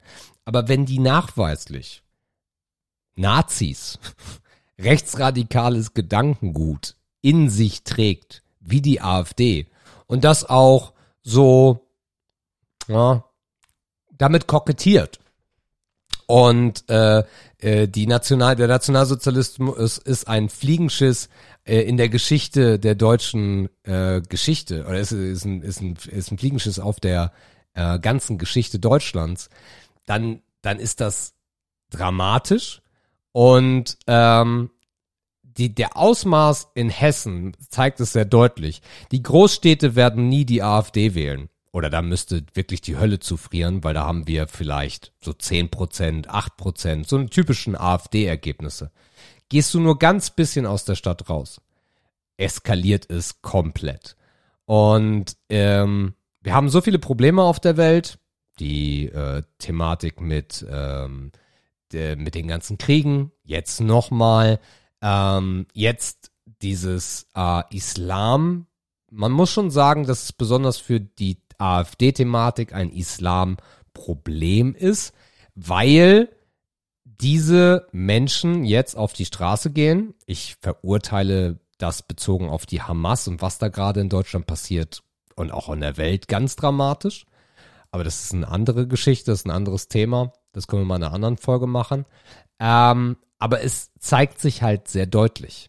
Und man kann es, egal wie lange ähm, diese ähm, Is ja, islamischen Menschen klingt jetzt auch falsch, ne? Ähm, wie lange, wie, wie lange diese Leute schon hier sind in Deutschland und jetzt auf die Straße gehen, spielt gerade überhaupt gar keine Rolle. Weil das Bild, was sich für die Bevölkerung zeigt, ist einfach nur, es ist eine Bedrohung und diese Menschen müssen weg. Egal wie lange die schon da sind. Und es ist einfach das, das perfekte Aushängeschild für den Rassismus in Deutschland. Äh, und das bereitet mir Sorgen, weil bisher war es schon scheiße. Ich habe gedacht, die AfD schneidet jetzt schon viel besser ab. Aber durch, dem, durch das, was jetzt passiert und was lange anhalten wird, äh, wird das ganz schlimm. Also, und Indra sagte gerade dieses blöde Heizungsgesetz. Immer so eine, so eine, so eine Mappe, die veröffentlicht wird. Was hat die Regierung getan? Was haben sie versprochen? Was haben sie schon umgesetzt? Was haben sie im Blick? Wo sind sie gerade dabei? Und was haben sie noch gar nicht gemacht? Und da schneidet die Ampel nicht schlecht ab. Das Heizungsgesetz an sich keine schlechte Idee, so wie es jetzt auch aufgestellt ist. Jedenfalls finde ich das. Und das größte Problem, was die Menschen immer nicht sehen, ist, dass ja jede Regierung Dinge erbt. Und Genau. besonders jetzt in Mhm. der Flüchtlingsthematik, die ist, die, die haben wir nicht jetzt. Diese Flüchtlingsthematik betrifft Europa seit 2015 in ganz schlimmem Ausmaß und davor natürlich auch immer schon wieder. Und dass das jetzt, also nicht nur, dass die Umwelt komplett auf die einbricht, dass jetzt zwei Kriege auf sie einbrechen, dass es eine Bedrohung auch vielleicht irgendwo in welcher Art und Weise auch immer aus dem asiatischen Raum geben kann. Und jetzt kommt auch noch das Flüchtlingsthema. Also da bin ich bei dir, Indra, bei dem anderen Satz. Ich möchte in keiner Haut von denen gerade stecken, weil ich glaube, die können auch gar nicht, also sie könnten gar nicht irgendwas anders machen gerade. Weil Nee, es du- einfach also- so komplex ist. Ja, du, Vielfältig. das ist halt, es ist ja halt auch, ähm, ja, jeder schreit nach mehr Geld, aber irgendwoher muss das Geld ja dann auch kommen. Ne? Und ähm, also deswegen, das ist halt dieses ganze ähm, Politik ist halt ein hochkomplexes Thema und was du halt auch sagst, wenn wir auch ständig diesen Wechsel in Parteien haben, dann kannst du auch nicht ein Thema mal länger treiben. Und das haben wir halt auch die letzten Jahre davor hatten wir halt auch mit Schwarz-Rot immer eine sehr schwierige Konstellation. Ja. Also ähm, da wurde ja dann auch nicht viel erreicht. Und Ja. äh, das Problem ist, Sebastian und ich haben uns auch schon viel darüber unterhalten, weil ich, ich sag halt immer, was denken denn die Leute, dass wir weg von Europa hin sollen? Also zu wel sollen wir wieder jeder sein eigenes Dorf und jeder hat seinen eigenen König, der hier sein Land Mauer verpachtet? um Hamburg. Ja, also das ist doch einfach nur Bullshit. Dieses Ja. Wir sind ein Europa ist doch mega geil. Aber ja, das sieht man, wenn man halt so privilegiert ist, sage ich jetzt mal ganz offen wie wir, die halt das Geld haben, das zu nutzen. Also, dass wir reisen können. Wenn mein Geld halt vielleicht gerade so reicht, dass ich im Monat über die Runden komme und dann erzählt mir der Staat noch, dass ich eine neue Heizung einbauen muss, obwohl ich mir das gar nicht leisten kann, weil die Inflation gerade so hoch ist. Ich verstehe das logisch, warum die Leute dann frustriert sind und keine andere Ausweg sehen. Aber andererseits kritisiere ich auch, dass man da nicht weitsichtig genug Ja. ist, dass man nicht sagt, ja gut, aber diese kindhafte Trotzhaltung ist halt auch keine Lösung. Es ist auch sehr viel Egoismus. Also, äh, wir sind ein sehr reiches Land. Wir sind alle, wie wir da sind, privilegiert. Sogar der Hartz-IV-Empfänger, der sich gerade das 20. Bier aufmacht, und nein, es gibt nicht nur Hartz-IV-Empfänger, die Bier aufmachen, das weiß ich. Aber der, der sich das, der, der sich das, äh, Entschuldigung, natürlich das Bürgergeld, der sich das 20. Bier gerade aufmacht, Bürgerbier. das Bürgerbier von seinem Bürgergeld in seiner Bürgerwohnung aufmacht, selbst dieser Mensch, auch wenn er sich nicht so fühlt, ist fucking privilegiert, weil diese Vorzüge hat er in anderen fucking Ländern nicht. Aber ich bin total ein Freund davon, dass wir Bürgergeld haben. Ich wäre sogar ein unfassbarer Freund davon, wenn wir bedingungsloses Grundeinkommen hätten, weil diese Diskussion mir auf den Sack geht. Wir haben einen Krieg in der Ukraine und die Menschen fangen an zu sagen, ja, die kommen hier mit ihren dicken BMWs an. Was wollen die denn hier? Hä, bist du dumm? Ihr Land explodiert, du Nutte. Darum sind die hier. Ja, sorry, die haben Geld. Ja und? Ja, ja, ja, alles weg. Nee. Nimm dir nicht alles weg, Arschloch. Oh, es regt mich so auf. Es regt mich so auf, wie viel Ignoranz wir in diesem verschissenen Land haben und jeder jeder Idiot, ich hätte fast Penner gesagt, aber das ist definitiv falsch in Deutschland, aber jeder Idiot, egal wo er steht, ist fucking privilegiert wohne jetzt mal im Gazastreifen und hab keinen, hab nichts mit Ja. der Hamas zu tun und du kriegst die Information, Achtung, Achtung, hier spricht Israel. Ich würde euch empfehlen, euch zu verpissen. Und dann sagt die Hamas, nee, bleibt da. Amdullah, Amdullah.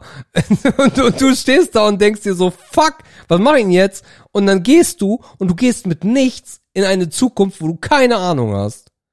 Genauso in der Ukraine, dass du, du, du bist, du musst fliehen, du bist in Deutschland, weil ja privilegiert mit deinem BMW und zu Hause wird das Haus von deinen Eltern weggebombt und die sind tot. Ja, ach, ja, bist ja privilegiert mit deinem BMW hier in Deutschland.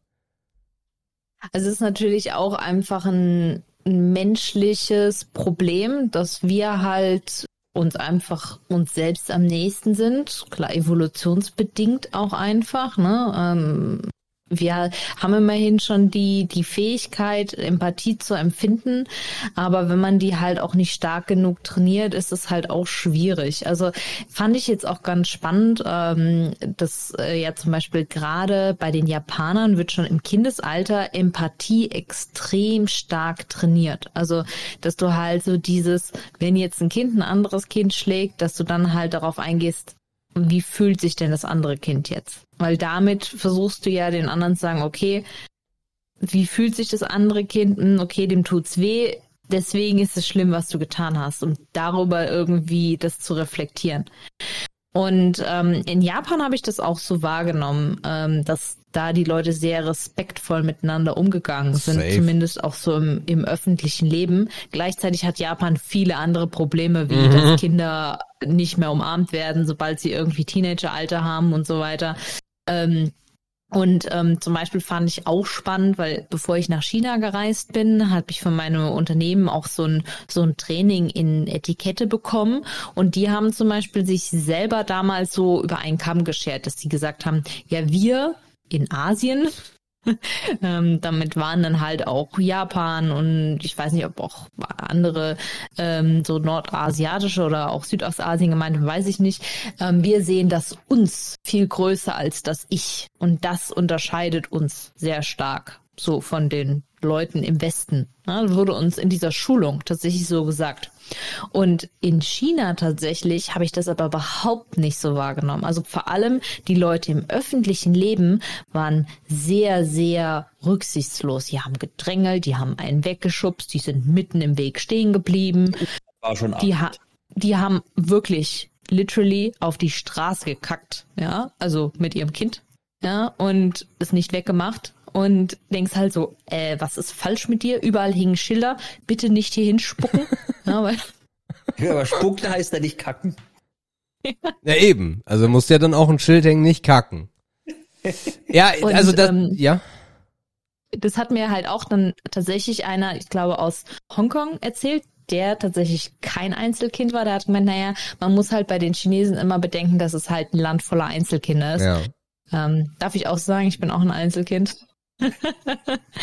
ähm, Musst du mal aufpassen, Aber- Sebastian, damit sie nicht auf die Straße kackt. So.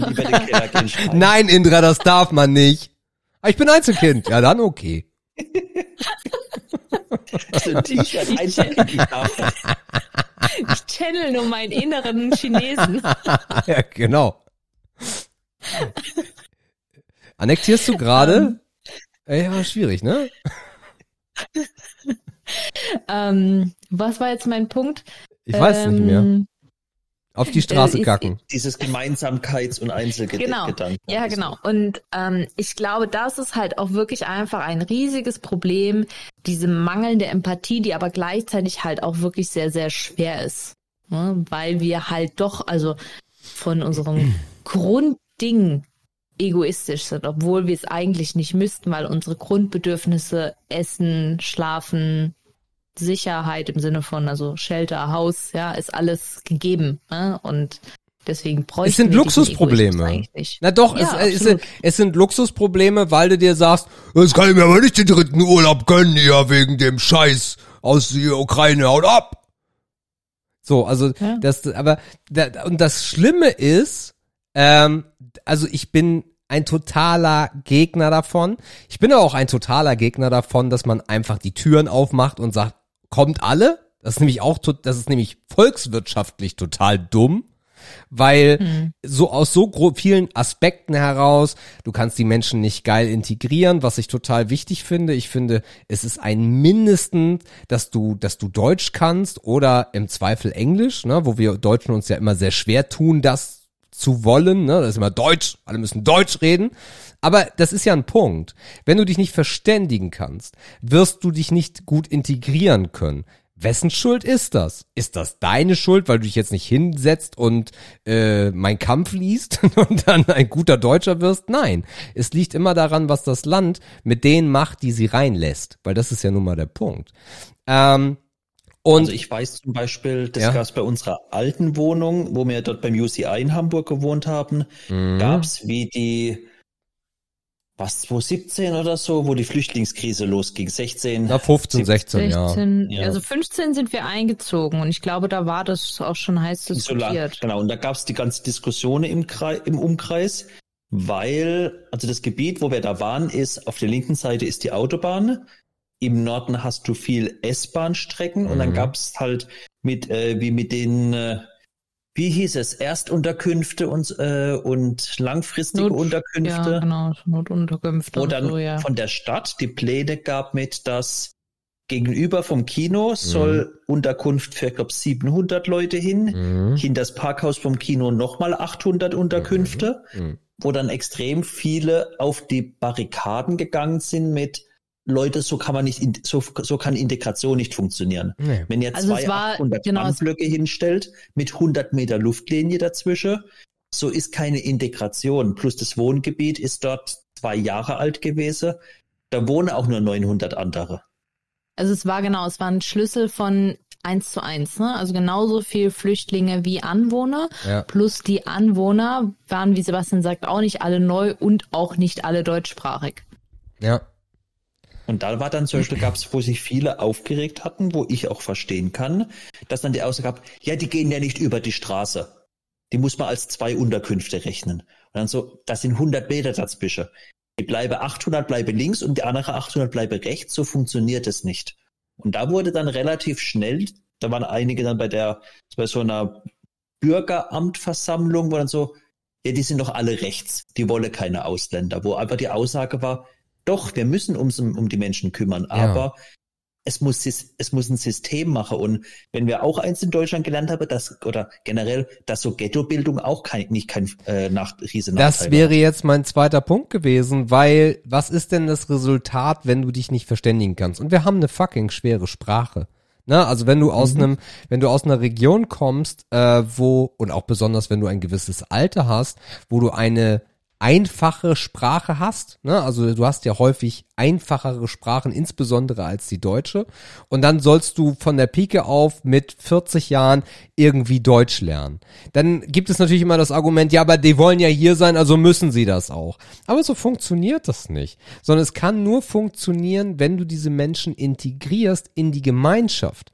Tust ja. du das nicht, werden sich diese Menschen äh, Menschen suchen, mit denen sie kommunizieren können und werden sich auf einen Ort setzen, weil dann haben sie ihre kleine Welt. Das kannst du überhaupt niemandem, du kannst nicht, es gibt gar keine Möglichkeit, dass du das irgendwem vorwerfen kannst.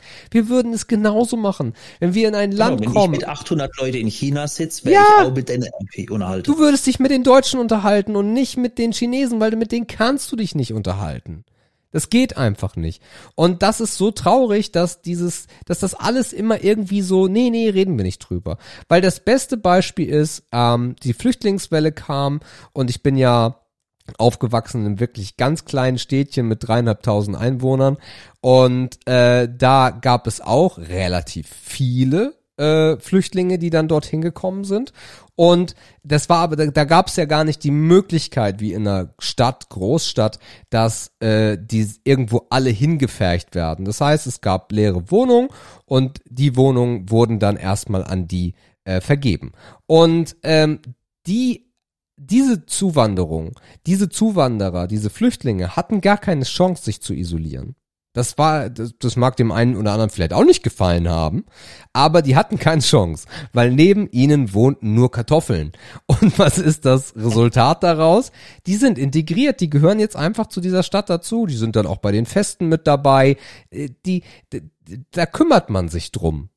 Ob dieses ja? Kümmern im, im ländlichen Umfeld dann immer auch so vernünftig abläuft, ne, so im Sinne von jetzt jetzt erzählen ich ja ich will ich will nicht irgendwelche Schimpfworte benutzen, aber jetzt zeigen wir dem Ausländer mal, wie das hier funktioniert und so ein bisschen sehr erhaben das Ganze zu tun. Das Resultat ist aber, dass diese Menschen jetzt da integriert sind und dass die in Deutschland angekommen sind, dass sie Jobs haben, man kann keinem aus, äh, kann, man kann keinem Ausländer aus egal welchem Land vorwerfen, äh, dass er faul ist, nur weil er dieses ganze bürokratische System bei uns auch einfach gar nicht versteht. Dass der dann lieber sagt, nö, ich klau lieber.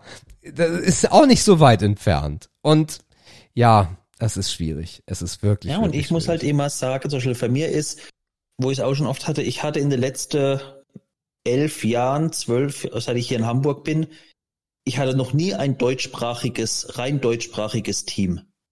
Im Gaming bei mir in der Firma waren wir im Maximum, glaube ich mal, 80 oder 90 Nationen mhm. vor Ort. Wir haben, und das war im Gaming, wo ich halt erlebt habe, da war halt dieses ganze Gender, Nerd, Schlag mich tot, das war halt egal.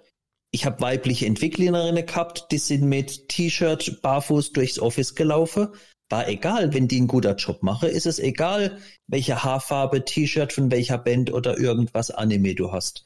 Zum Beispiel, wir haben dann jedes Jahr am Schluss in dem Studio, wo ich äh, mich mit Gruppen gekümmert habe, haben wir jedes Jahr Weihnachten mit Familie und Kindern gemacht. Und dann hat jeder von seiner Nation oder teilweise auch dann der aus Lübeck hat Lübecker Marzipan mitgebracht, hat jeder so ein nationales Essen was gekocht oder so. Da gab es dann den kalten russischen Fischsalat und American äh, äh, Pulled Pork und so weiter. Was halt Was du mitgebracht hast. nee, nee, nee, das hat auch der eine Amerikaner mitgebracht. Die, die Brasilianer haben ihre Sache gemacht. viel mit zu Bohnen und so weiter. Und das war halt mega toll. Da gab's dieses Thema gar nicht. Es ist einfach nur eine krasse Bereicherung, aber ich kann, und das ist das, wo, wo ich dann ausgeufert bin, äh, ich kann mich ja selber groß geworden bei zwei Menschen, die, äh, also mein Großvater, der in den Krieg gezogen ist und der aus, der, aus der Flüchtling, aus, als Flüchtling aus äh, der äh, aus Russland dann kam, weil er dort gefangen war und meine Großmutter, die halt aus ihrem Deutschland vertrieben wurde in das jetzige Deutschland oder das jetzige Schleswig-Holstein, weil halt der Krieg vorbei war und äh, Operation verbrannte Erde lief.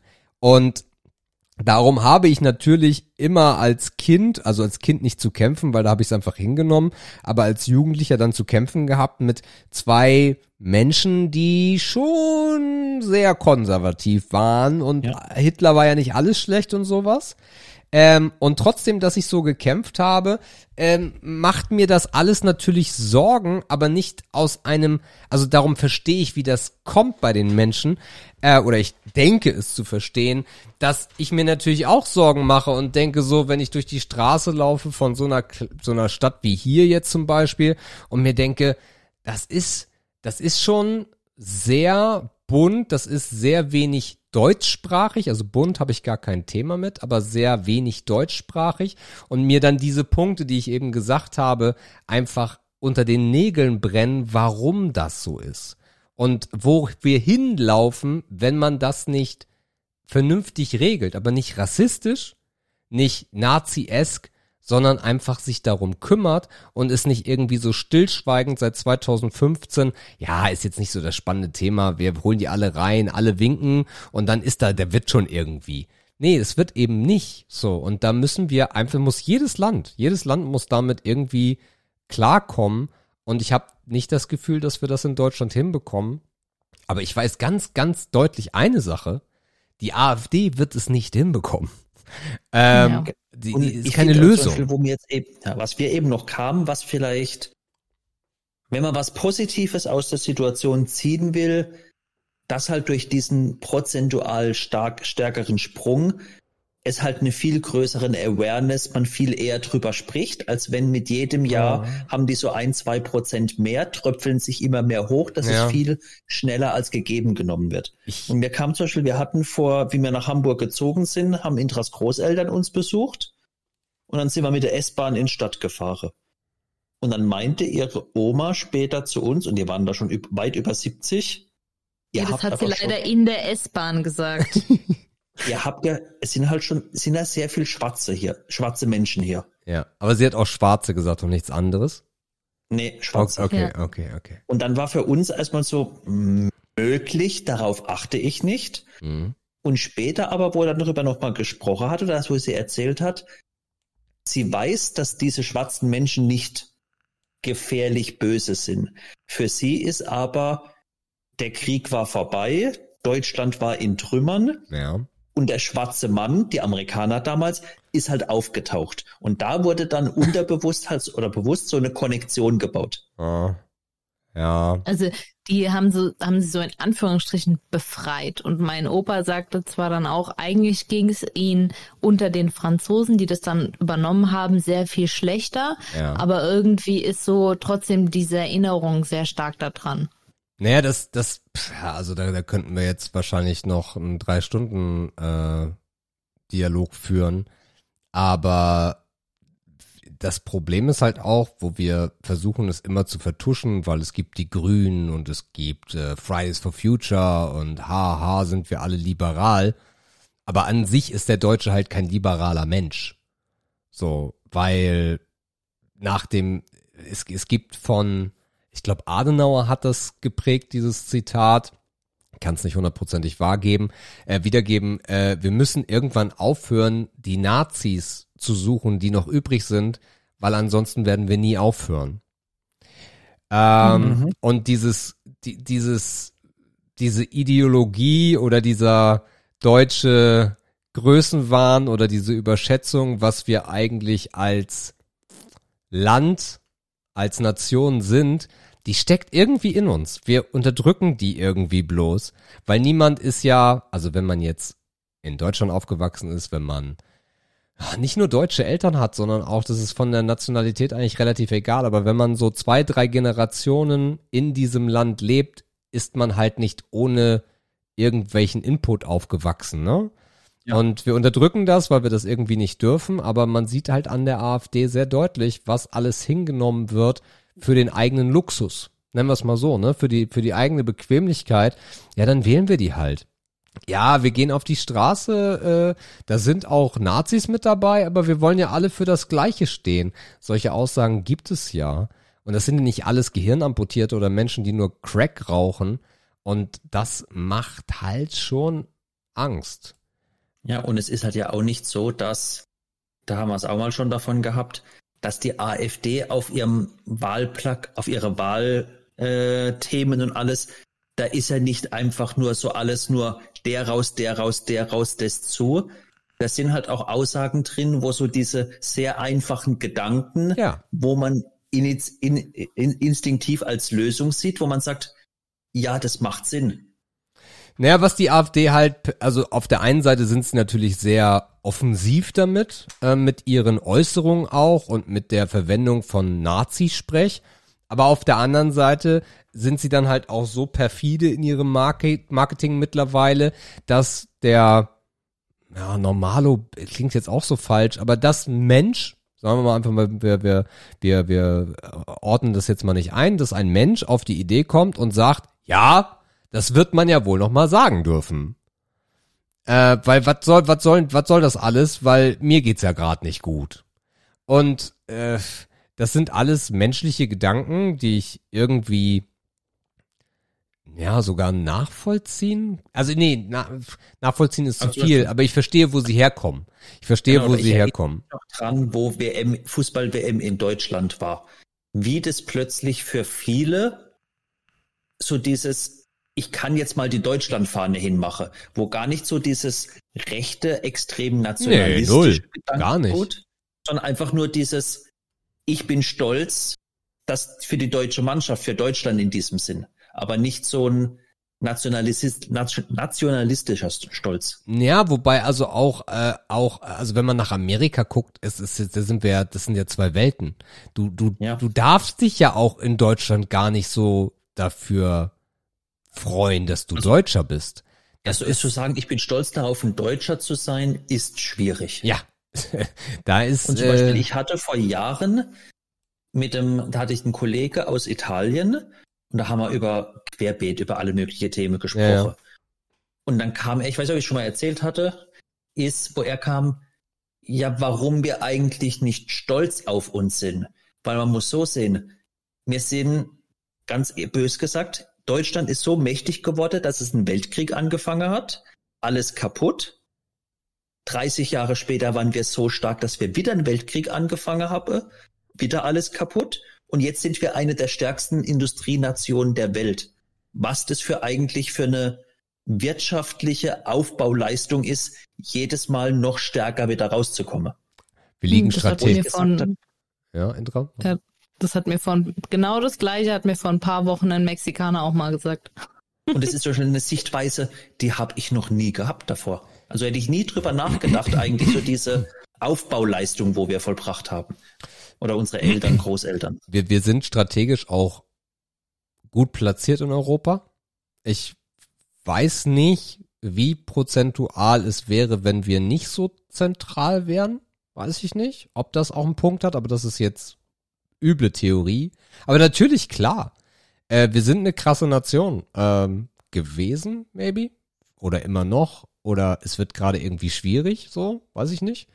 Aber trotzdem äh, sind wir immer noch ein sehr, sehr erfolgreiches Land auf jeden Fall. Und wir, wir sind das Land der Autobahn, wir sind das Land der Autos, äh, wir sind das Auch Land. Wenn, wenn sie immer langsamer fahren müsse. Ja, äh, wir sind das, wir sind das, äh, das Land äh, der, also so viele Dinge sind bekannt über Deutschland und ähm, aber wenn wir anfangen, unsere Vergangenheit zu vergessen, dann wiederholt sich Vergangenheit auch ganz schnell.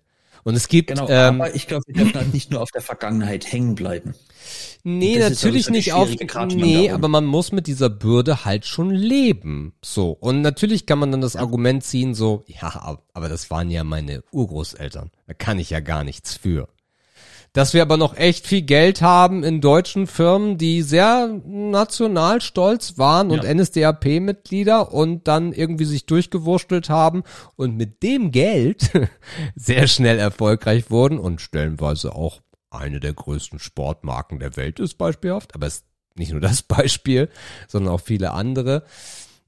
Man darf es halt nicht ver vergessen. So, und, und ich habe so ein bisschen die Befürchtung, dass wir kippeln mit dem, ähm, weil mh, du hast vorhin gesagt, da wollte ich eigentlich noch drauf äh, zu, dass du gesagt hast, ist es vielleicht auch gar nicht so schlecht, weil wir sehen jetzt, wie erfolgreich die AfD ist. Und dann wird's nicht jedes Jahr ein bisschen mehr.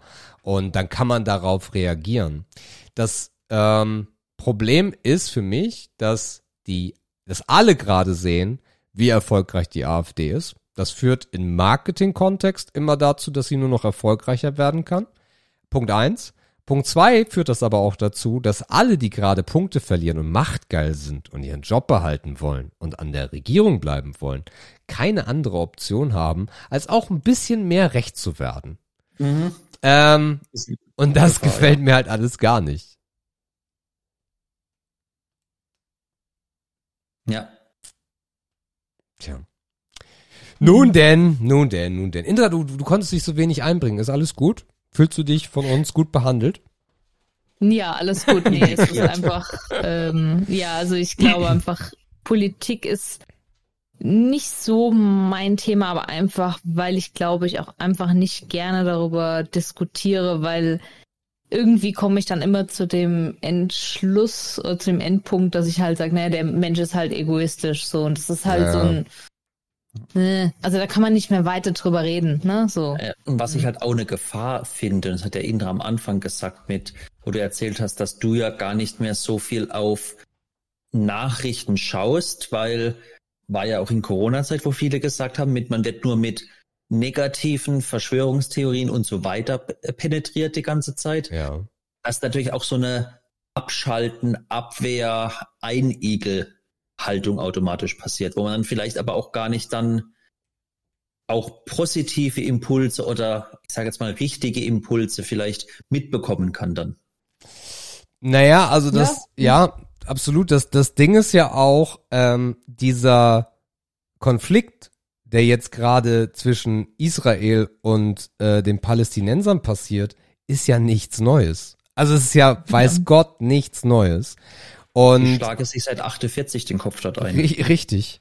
Äh, ich meine, die haben sogar so eine Abkommenszone von 1955, glaube ich. Wenn man sich das auf der Karte mal anguckt, kann ich euch allen nur empfehlen. Es ist einfach nur crazy. Ähm, aber wir leben halt jetzt in einer Zeit, wo es alles viral geht. Es geht alles viral. Twitter brennt, seitdem äh, Israel angegriffen wurde.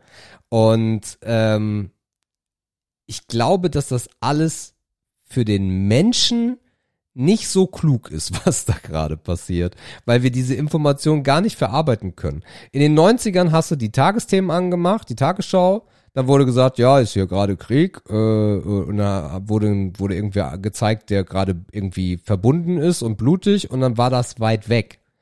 Jetzt ist es nicht mehr weit weg. Du kannst dich nicht mehr davor schützen. Du, äh, Corona, du konntest dich davor nicht schützen. Es ging fast gar nicht. Und ich glaube, dass das der menschlichen Psyche auch irgendwie nicht, nicht so gut tut, diese komplette Beschallung aus allen Ecken und Enden. Und dass Menschen, Menschen dann auch einfach resignieren und sagen, ich will damit nichts zu tun haben, ich will das alles nicht. Wir müssen, wir müssen wieder rechter werden, damit das hier alles mal aufhört. Das soll alles nicht passieren. Die Du kannst halt auf dein dann Leben- kommen auch keine Nachrichten rein. Indra? Ja, du kannst halt auch dein Leben nicht in Angst leben. Also Ja. äh, eigentlich kannst du ja jederzeit, die ganze Zeit Angst davor haben, zu sterben. Jeden Moment. Weil das ist eigentlich das Schlimmste, was dir persönlich passieren kann, weil danach ist vorbei. So. Und das kann halt auch jederzeit passieren. Aber unser Hirn ist halt Gott sei Dank so, so klug, das zu verdrängen, weil wir sonst nicht in der Lage wären zu leben. Und so ist es aber halt natürlich auch mit anderen Dingen. Und je mehr du das aber immer wieder vor Augen geführt bekommst, desto schwieriger wird es halt natürlich auch. Mhm. Ja, ja. Also wo ich wirklich ähm, und da, also ich lerne in den letzten Jahren so viel über privilegiert sein, weil wir haben Menschen, Mitarbeiter aus der Ukraine. Davon sind einige geflüchtet, wohnen jetzt in Deutschland, aber es gibt halt auch Menschen, die äh, immer noch in Risikogebieten leben, weil, was für mich total als, als privilegierter Deutscher total unverständlich ist, ne? wo ich sage, Leute, ihr, ihr könnt doch da nicht bleiben. Und die sagen, doch, wir, wir haben hier Familie. Wir haben hier, wir haben Menschen, die kommen hier nicht weg. Wir haben Männer, die dürfen hier nicht weg. Ja, Fahnenflucht. Wir haben gar keine andere Chance, als hier zu bleiben. Und dann auch mal mit einer Kollegin gesprochen, um das auch einfach mehr zu verstehen. Die wohnt in einem Hochhaus und es gibt dann solche Chatgruppen äh, und auch von der von der Regierung Informationen, dass die Informationen bekommen, wenn gerade wieder irgendwie Raketen unterwegs sind. Und äh, dann kann es sein, dass auch nach diesen ganzen Monaten, nach dem Jahr, die nachts im Flur schlafen. Und aber eigentlich wissen, dass wenn es passiert, sie es nicht rausschaffen werden weil sie in diesem Stockwerk leben. Ist nicht möglich. Also es ist super unwahrscheinlich, man darf darüber nicht nachdenken, sag, äh, sag, wird dann auch gesagt. Aber also wir haben nicht mal einen Keller unter diesem Objekt und also ist ja und trotzdem, aber auch da dasselbe, genau das, was du sagst. So funktionieren wir Menschen. Wir haben uns daran gewöhnt. Es ist normal geworden. Und das ist ja, also crazy. Also ich habe eine Freundin, die kommt ähm, aus Südafrika und ähm, die hat auch gesagt, also in Südafrika haben die Familienhunde, weil ja. das sind die erste Alarmanlage. Wenn die Leute in dein Haus, also sie ist halt Weiße in Südafrika gewesen, inzwischen lebt sie in Deutschland, ähm, wenn als erstes werden halt die Hunde umgebracht und das gibt dir Zeit, an deine Waffe zu kommen, die im besten Fall unter deinem Kopfkissen liegt, damit du dich selber verteidigen kannst. Crazy. Und so ist sie groß geworden. Und da, also da läuft es einem einfach nur eiskalt den Rücken runter. Es ist krank, ja. Es ist einfach nur krank. Dass es sowas in der Welt gibt, ist einfach nur crazy, verrückt, krank, aber auch nach 2023 Jahren, nachdem äh, äh, Jesus ans Kreuz genagelt wurde. Ähm, wenn du daran glaubst. Wenn man daran glaubt, genau. Oder vielleicht einfach nur irgendwer gesagt hat, wir fangen jetzt an zu zählen. Und hier ist der Weihnachtsmann. Ähm, haben wir es nicht hinbekommen und wir werden es auch nie hinbekommen. Man muss damit leben, dass wir es wahrscheinlich nie hinbekommen werden.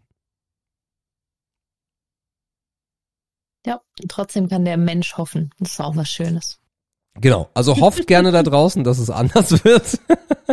Je jünger ihr seid, umso besser ist die Wahrscheinlichkeit, dass ihr noch an das glaubt. Ähm, zwei Stunden 42. Wir haben, trotzdem ich ermahnt habe, nur drei Begriffe geschafft. Von daher bleiben zwei auf meiner Liste stehen. Nächste Woche kommt wieder Indra dran, glaube ich, ne? Genau. Ja. ja. Genau. Ja, und dann würde ich sagen, machen wir den Sack zu, oder? Ja. Genau. Kommentare hört jetzt eh keiner mehr. Die, die Kommentatoren tun mir ein bisschen leid, weil ich kenne ja auch die andere Seite, wenn man dann denkt. Sind, oder? Och, Sebastian, bitte. Ja. mein Gott, wir haben Viertel vor zwölf. ähm, ja, gut, dann mache ich aber trotzdem mal den Sack zu, wie du so nett gesagt hast. Also ähm, ich fand es sehr spannend. Ich mag so tiefgründige Diskussionen total gerne. Und ähm, ja, deswegen fand ich es schön, dass wir da äh, heute tief in diese Kiste gegriffen haben. Ähm, so, so Thema Glaube und all sowas darüber rede und philosophiere ich sehr gerne. Und ja, deswegen hat es mir sehr viel Spaß gemacht. Ich glaube nicht, dass ich ähm, daran nächste Woche ansetzen kann, aber mal schauen. Ich fand es auch sehr toll, sehr viel aktive Diskussion kontrovers nicht, weil ich glaube, dafür sind wir doch zu arg der gleichen Meinung, was ich auch gut finde bei den Themen, wo wir diskutiert haben. Äh, Fusion außer vor gelassen jetzt. Ich fand's toll, hat Spaß gemacht und wie, wie jedes Mal, ich könnte noch bisschen. und die, diesen Moment will ich immer, dass du noch möchtest und ich dann sage, nein, jetzt ist Schluss. Muss auch immer mal Schluss sein. Ihr Lieben da draußen, äh, es gibt Ehre oder Schmutz gerade nur noch in der XXL-Welt. Äh, sagt uns bitte, ob euch das gefällt oder ob ihr immer einschlaft und sagt, nee, den Scheiß höre ich jetzt nicht weiter. Dann hättet ihr heute auf jeden Fall eine Menge verpasst, aber dann würdet ihr dieses dieses Statement von mir auch nicht mehr hören, dann wäre es auch scheißegal. Also vielleicht fragen wir beim nächsten Mal lieber am Anfang. XXL gehen wir zu Ende. Ich wünsche euch eine schöne Woche und wir hören uns dann nächsten Sonntag wieder. In diesem Sinne, tschüss.